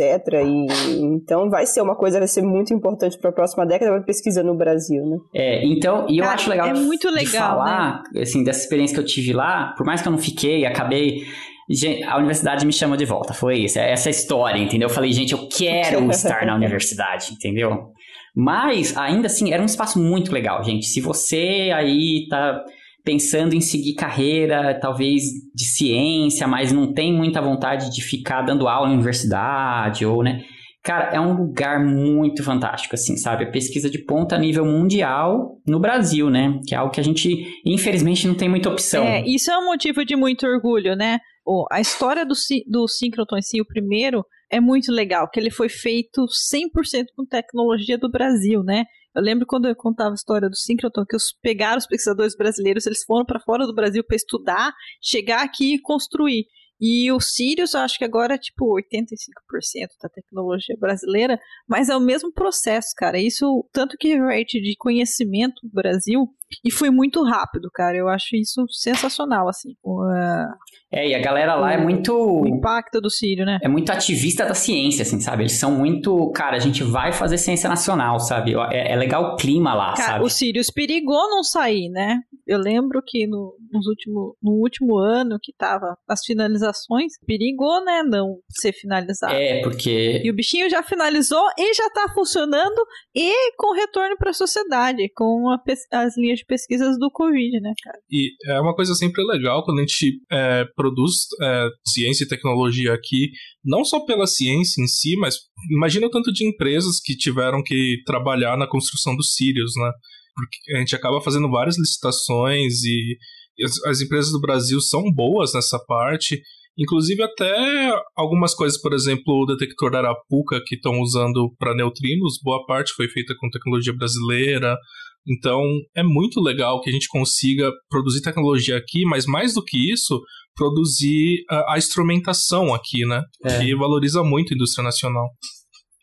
É, às vezes falta pra gente é só a oportunidade, mas assim, competência, Brasil tem. Com certeza, assim, recursos Os humanos. Os cientistas brasileiros são muito. É, então. Os cientistas brasileiros são muito bem vistos aqui fora. Que a gente manda bem. Falta só, né, dar mais dinheiro pra gente fazer pesquisa. A gente não quer muito, a gente só quer dinheiro. Só quer dinheiro. Me dê seu dinheiro. Por favor. Mas aí, vamos terminar então esse episódio falando de coisa boa. terminar em alto tom? vamos terminar. Muito empolgante, né? Ouvi dizer que tem um tal, uma, né? uma tal aí de, de mudanças climáticas vindo, Debs, é isso mesmo? Ih, caralho. Ih, caralho. É. A gente falou, acho que muita, é, no episódio passado e esse, sobre perguntas, sobre questões que a gente quer resolver em física problemas, mas existem questões que a, a, a vida está dando pra gente, né? Que a gente tem que lidar com elas, e uma delas é a questão da mudança climática, né? Acho que existe todo um esforço de formação de profissionais que, que estudem esse, é, esse fenômeno e a, a gente aprender a, a, tentar driblar ele, né? Porque tá meio latente o negócio, né? Cada ano que é, a gente tem é, uma estimativa, né, de como que vai ser o, o aquecimento global. Só que acontecem coisas que a gente não controla e que acabam piorando essas estimativas, né? Nunca é pra melhorar, né, gente? Amor Né? Trump. Né? né? É que, em especial, quando tem acontecido nos últimos anos, o tal do degelo do permafrost. Então, É a com o aquecimento do, da geladeira?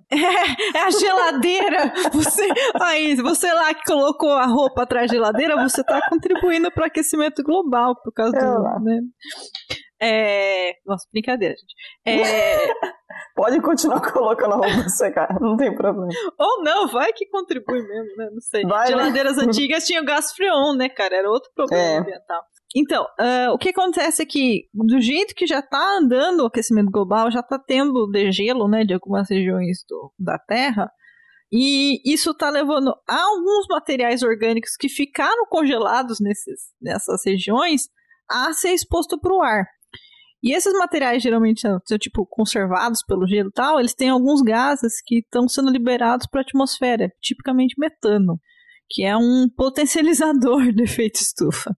Então, além da gente ter o problema do carbono, é, a gente está tendo o problema agora do metano também, do degelo do permafrost. Então, vamos lá, os problemas que a gente tem que lidar com a questão da- das mudanças climáticas pensando na física, tem várias hum, formas que os físicos estão buscando para tentar conter ou né, driblar o aquecimento global.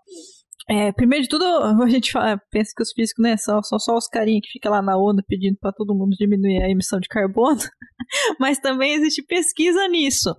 Ah, por exemplo, criar mecanismos para absorver o carbono da atmosfera, né? Então você pode tentar pensar em tipo indústrias que possam tentar reabsorver o gás carbônico ou metano, né, para reduzir o efeito estufa, que é um, um dos que é o principal, né, o, a- que está gerando o aquecimento global. Ah, então, por, eh, essa questão que eu trouxe do permafrost também tem essa busca de algum tipo de técnica que evite esse degelo, porque era uma é, o degelo quando a gente estudava lá na, nos anos 90, 2000, o problema do degelo parecia que era assim, ah, vai subir o nível do mar. Só que não é só isso, né? tipo, ah, vai sumir Ilha Veneza. Bela. É, mas não é só isso. Então tem esse problema da- das camadas de gelo que tá- é, do que estava congelado e que está sendo exposto para a atmosfera, que está potencializando ainda mais ainda o efeito estufa. Não só isso, existe também problema, gente. de- a gente não sabe o que está congelado, tá? Então, eu lembrando que a gente tá Lembrando que a gente em era de epidemia, é, é, no sentido que você não sabe se tipo de bactérias, É. de fungos, de. Fungos eu acho que não, mas vírus podem ter Hum. ficado congelados, porque assim, a gente teve várias eras de glaciação né, na Terra, né? É. Resfriamento e congelamento. Então, degelo é um negócio complicadinho. Também já vi coisas. É, isso, é mais de curiosa, eu tô falando, mas é, busca de técnicas que tentem reverter, então, esse degelo, né? Você pensar em algum tipo de técnica que impeça a água de descongelar. Joga o sal lá, né? Não, o sal. O sal fode o resto. É, pode. tem isso de, de absorver o carbono da atmosfera, tem o problema do permafrost, que são coisas que estão potencializando. Além disso, obviamente, a busca de, de fontes de energia que não dependam de combustíveis fósseis. É, infelizmente, eu acho que a gente não tem nenhuma fonte de energia hoje em dia que não tem impacto ambiental, né? Mas, é, infelizmente, o mundo depende de petróleo, né? E é, grande parte da gente, como cientista, tem muitos cientistas é, dedicados a isso, né? A gente acabou de falar dos sírios, da, da- do, aqui no Brasil, aqui, aqui no Brasil, lá no Brasil, a questão dos biocombustíveis e tal. Embora o biocombustível ele ainda também emita carbono, né? Mas é tudo uma, é, tecnologias para tanto diminuir a emissão de carbono quanto para evitar, né, mais jogar mais carbono na atmosfera. E um- uma outra, assim, um exemplo de, de trabalhos de tecnologia na questão da, do efeito estufa são aplicações de nanotecnologia na atmosfera para tentar fazer o, é, o bloqueio da radiação solar. Então a gente está falando né, que, que o efeito estufa. Tem é, todos esses gases de carbono que estão na atmosfera, que formam aquela camada que fica aquecendo, que impede a radiação de, de sair, né? Uma vez a radiação solar entra na Terra, bate no solo, ela fica bloqueada por causa dessa desses gases na atmosfera. Então, existe uma ideia assim meio primordial, meio ainda não muito bem elaborada, de você jogar nanomateriais na atmosfera que já bloqueiem a radiação antes dela chegar no solo. Aí começa um monte de problema, né, gente? Vai entrar Matrix, né? Se você joga coisas na atmosfera, você corre o risco de, de destruir o céu, né? Aquelas coisas da Matrix mesmo. É, quando parece que o céu tá todo cagado, né? Bom, esses é, são então mecanismos ou para reduzir o, o efeito estufa ou tentar evitar ele, de acontecer, né? Tentar amenizar ele. Mais uma vez que ele acontece, a gente tem que tentar prever ah, o que, que vai acontecer. E a física tem auxiliado, né, anda junto com a biologia, com a química, com a matemática, para fazer essas predições. O que, que vai acontecer né, na biosfera devido ao efeito estufa. E uma das coisas que eu tenho ouvido bastante é entender como tornar os sistemas ecológicos robustos às mudanças climáticas. O problema da mudança climática, por exemplo, é você ter extinções de algumas espécies e você tem todo um equilíbrio ecológico. Uma vez que você extingue uma espécie, você causa um desequilíbrio no sentido que outra espécie começa a ser mais abundante do que outra e, e isso é, ela passa a ocupar o que a gente chama de nichos ecológicos diferentes e podem trazer problema para outras espécies. Um exemplo assim que a gente pode dar é a questão de parasitas. Imagina que vários tipos de parasitas são próprios de algumas espécies animais. Imagina que esse animal que é parasitado ele sofre uma, uma diminuição da população. Esse parasita ele vai tender procurar outros hospedeiros. E aí tá o ser humano ali, né? Tá sempre disponível pro parasita. Infelizmente, você pode ter essa migração. Então, a gente tá lidando agora com uma epidemia, né? De vírus.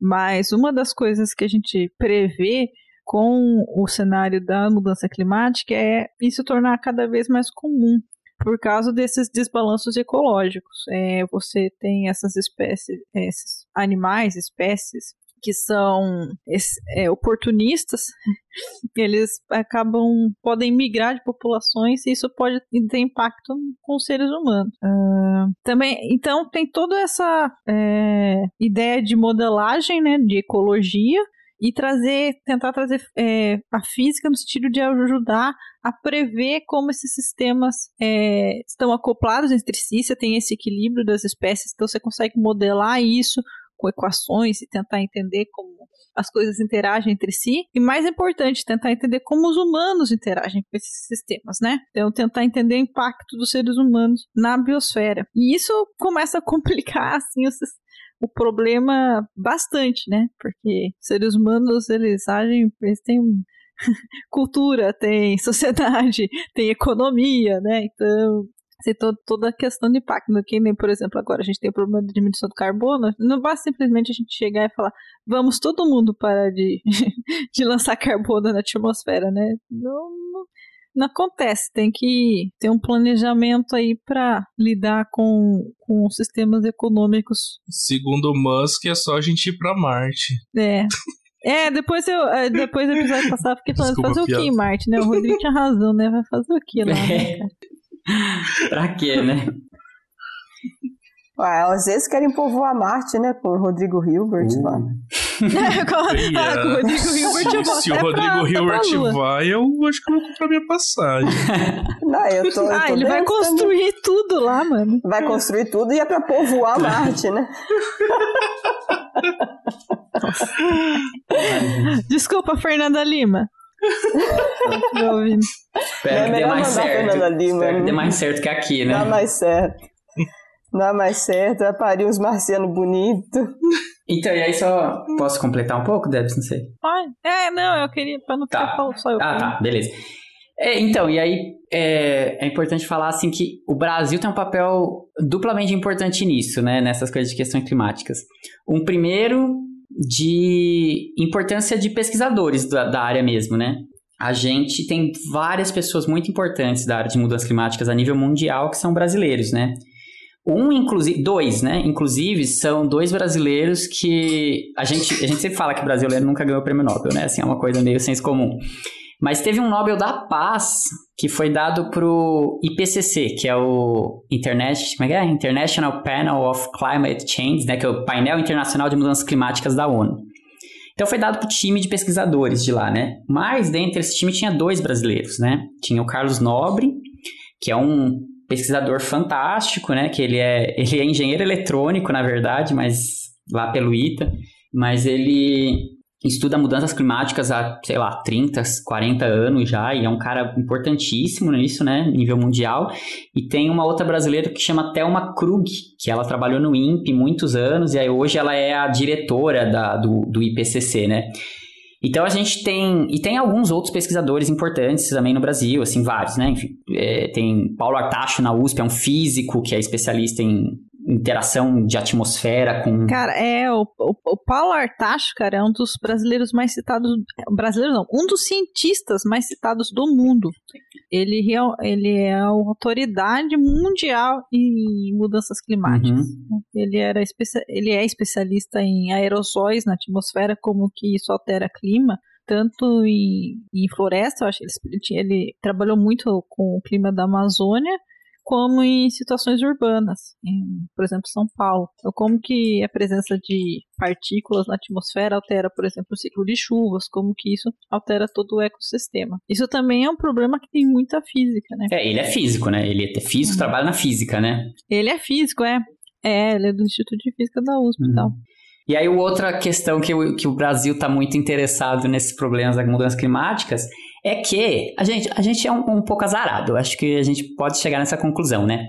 Porque além de tudo, você pegar estimativas assim mundiais de onde que porque a, gente fala assim que a temperatura do mundo vai aumentar, não é uniforme isso, né? Tem regiões que vão aumentar mais, tem regiões que vão aumentar menos, né?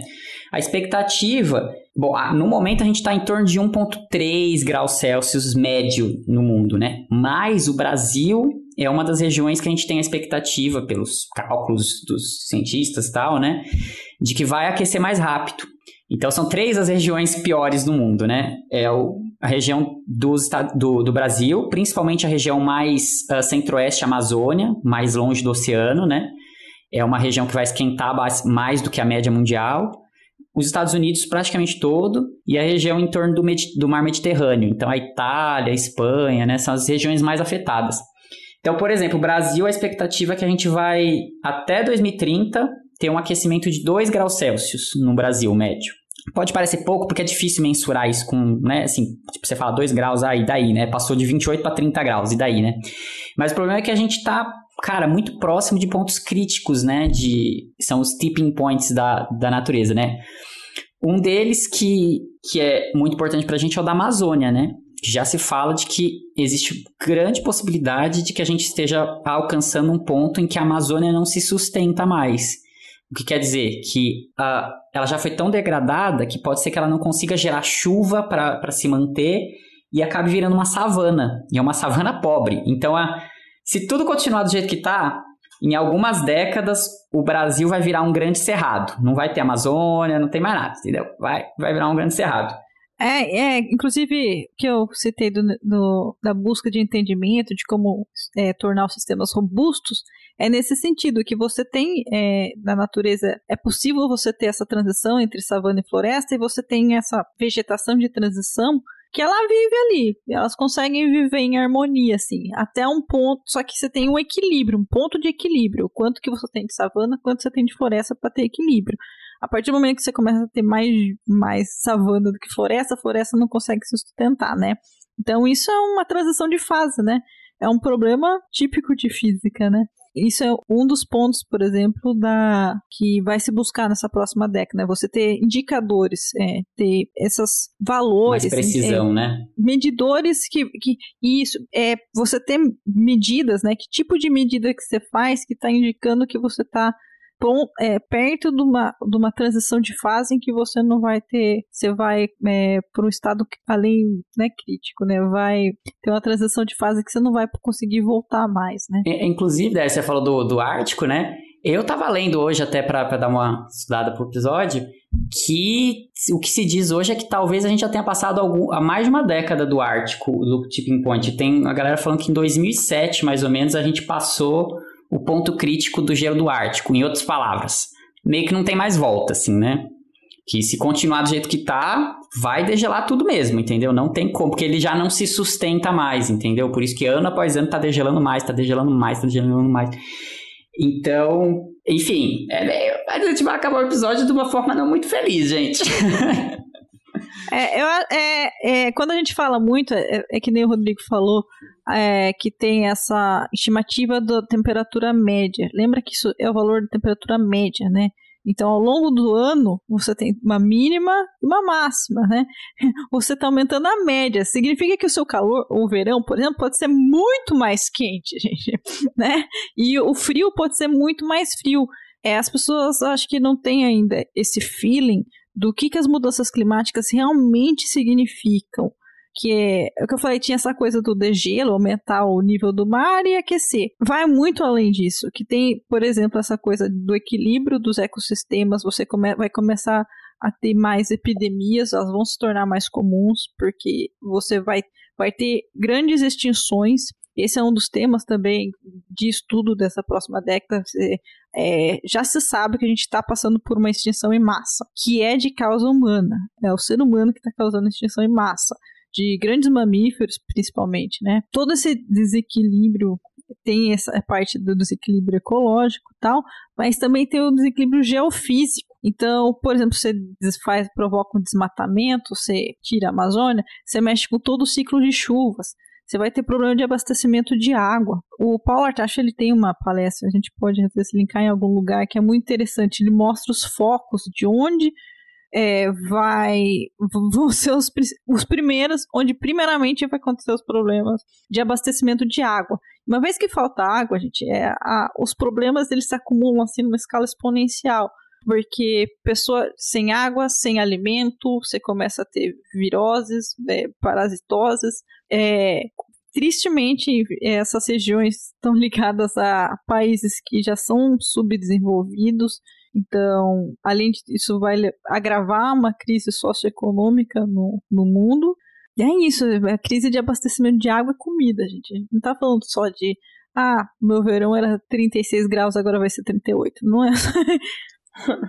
então, cara, se você é uma pessoa que gosta de exatas e quer fazer uma diferença assim social no mundo, pensa nessa área, entendeu? Física do ambiente vai ser muito necessária. Tem muita coisa muito fazer. necessária. É, é necessário formação de pessoas nessa área. A gente está precisando de pessoas criativas Uhum. que estudem, que, que tenham esses indicadores para a gente mostrar quais são os, os lugares mais críticos, onde que tem que focar e buscando alternativas, né? Porque a partir do momento que você tiver um efeito estufa que você não consegue mais reverter, é, é, é, é bater o martelo na própria extinção humana, né? Total. Porque É, mas não pensem Nossa, que- que, que meio ambiente é só pro pessoal da biológicos e tal. É, então, meio ambiente é o que a gente chama atualmente de tema transversal, né? Que pega vários conhecimentos de várias disciplinas, porque é um problema de todo mundo. Então, vamos usar todo o conhecimento que a gente tem. E a física tem muito a contribuir com isso. Então, se vocês têm uma aptidão aí para física, mas querem trabalhar com meio ambiente, por que não? Ah, e, bom, além da questão desses colapsos, né, de- por causa de abastecimento, é, e a própria questão das extinções estarem levando a maior é, ocorrência de epidemias, que a gente já viu que está acontecendo, o próprio desmatamento a gente também espera que vá trazer novos vírus para a humanidade, tá? Tanto a, a você, o desmatamento, quanto eu falei, né, o degelo do def- defrost, a gente não não sabem o que, o que pode vir de lá, né? Eu não tenho é, domínio exatamente para falar isso, mas é, é, sistemas de florestas tropicais são potencialmente é, regiões que têm né, riqueza, biodiversidade. Se você acaba com, com a biodiversidade da floresta, tudo que morava lá vai procurar outro lugar para morar. né? Quer um, quer um Socorro, exemplo importante disso, Debs? Sabe de onde veio o ebola? Das, das florestas desmatadas da República Centro-Africana. Então, assim, Uhum. legal, Florestas Será que tropicais, mais né? vai vir por aí, né? É. Um último comentário é que, assim, além de toda essa área de é, biologia, é, você tem uma busca também em construir uma interface com ciências sociais, porque tudo isso a gente está falando tem impacto nos sistemas políticos, econômicos, é, e como é, a gente lida com informação, como que né, a gente um dos grandes problemas da sociais é como promover cooperação, né? A gente está numa numa época que a gente precisa todo mundo cooperar.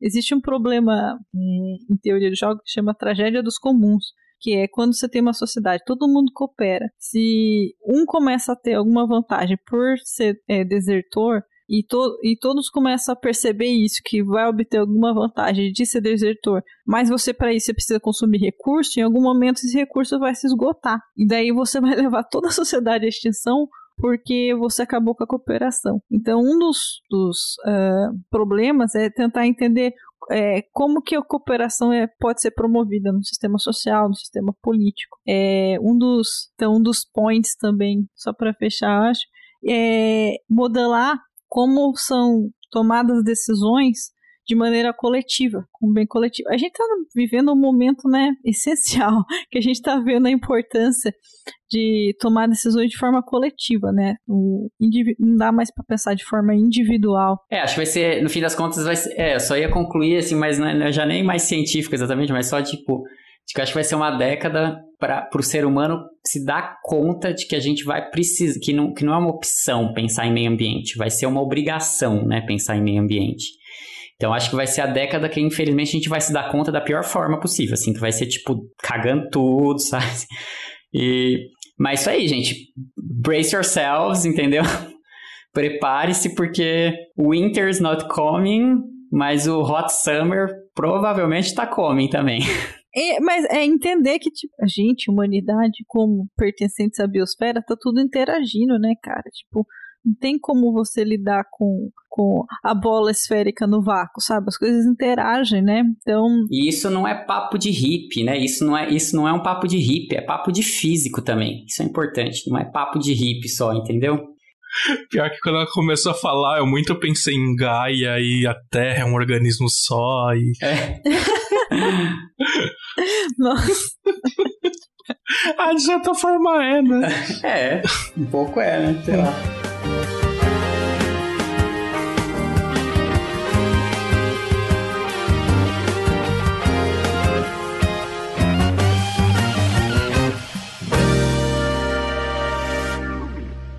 E aqui é uma boa hora para falar dos nossos patrocinadores. Este episódio teve apoio financeiro do Instituto Princípia. Criado em 2017 e mantido pela Fundação Instituto de Física Teórica, o centro tem por objetivo a produção e difusão de ciência, além de conectar a ciência à sociedade. O Instituto Princípio promove diversos eventos de divulgação científica que podem ser de interesse dos nossos ouvintes, como o YouScience, um projeto que mostra diferentes atuações dos cientistas brasileiros e como você pode se tornar pesquisador nesta área. Para mais informações, acesse www.institutoprincipia.org. Princípia, onde a ciência expande o mundo.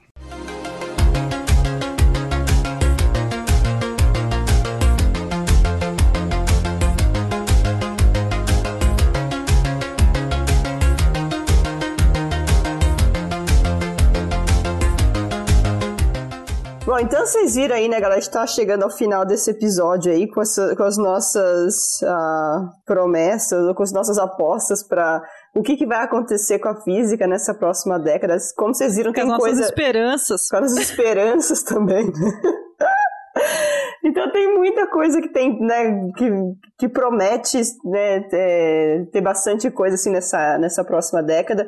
Então fica aí um recado para você, né, que está entrando na física agora, que está pensando em, em entrar para física. Fica esperto, né, com essas áreas, né? Porque se essas áreas elas prometem, né, a gente tem bastante esperança de que, algo, que, que coisas aconteçam nessa área, é porque vai ter mais investimento, é porque vão ter mais oportunidades, vão ter mais empregos aparecendo. Então, fica de olho, né? E talvez seja um lugar interessante para você, né, colocar o seu olhinho ali, colocar o seu pezinho para fazer pesquisa e tudo mais. Tem bastante coisa em diversas áreas para agradar bastante gente, né? Então, espero que você encontre alguma coisa que te agrade nesse tanto de oportunidade que vai se abrir. E tem outros, outros, outros tópicos que provavelmente vão aparecer também aí que a gente é, talvez não cobriu porque a gente esqueceu, ou porque estava falando do Rodrigo Hilbert, eu não sei. Oh, o mudança climática é o novo material topológico, cara. Infelizmente. Né? É aquela coisa que é aquela coisa que você coloca no projeto para ganhar dinheiro, sabe? Tá eu vou estudar aqui esse cristal aqui porque ele é um potencial material para evitar a mudança climática. Pronto. Resolveu. olha lá. Isso aí. Então fica com essas anteninhas ligadas, que nem as anteninhas da Debs aí, que, que, que pulam né, em, em conversa. fica essas anteninhas ligadas aí nesses assuntos, porque promete. Promete bastante, vai ter bastante coisa legal saindo aí. E falando em promessa, como vocês viram, a Debs já prometeu, passou vários cheques em branco. Vixe. Vai ter, vai ter muito episódio um mais legal sem fundo vindo que o outro. Né? Um mais sem fundo que outro. Mas a gente vai dar conta, a gente vai falar de bastante coisa legal esse ano no Physicast. Então, de novo, a gente já falou, né? Feliz 2021 para vocês. E tem bastante física legal por vir nesse ano com a gente. Ah, então, e outra coisa, né? A gente falou que nesse episódio, manda pra gente os desenhos do Zé Gotinha Pistola, Zé Jarabatana, teleguiada. Eu não esqueci, viu? Não esqueci dessa ideia, então manda pra gente, a gente vai fazer um apanhado de desenhos e vai postar nas nossas redes sociais. E falando em redes sociais, não esqueça também de interagir com a gente nas redes sociais. Lembra lá que a gente tem conta no Twitter, a gente tem conta no Instagram, a gente tem conta no Facebook. Caça a gente lá e manda um oi, manda um abraço, manda presente, Pede manda sua episódio, dúvida. pede episódio. E pede episódio também. A gente adora interagir com vocês, beleza? Ninguém então falou é que isso, a gente vai dar, mas tudo bem. Ninguém falou. A Deb já passou vários cheques em branco. A gente passa cheque em branco, a gente passa. Porque se a gente não souber do negócio, a gente chama quem sabe, né? Tem esse lance. Isso aí. Mas, mas então é isso, galera. Ah, um excelente ano para todos nós e um super beijo para vocês e até a próxima. Tchau! Tchau. Tchau. Tchau.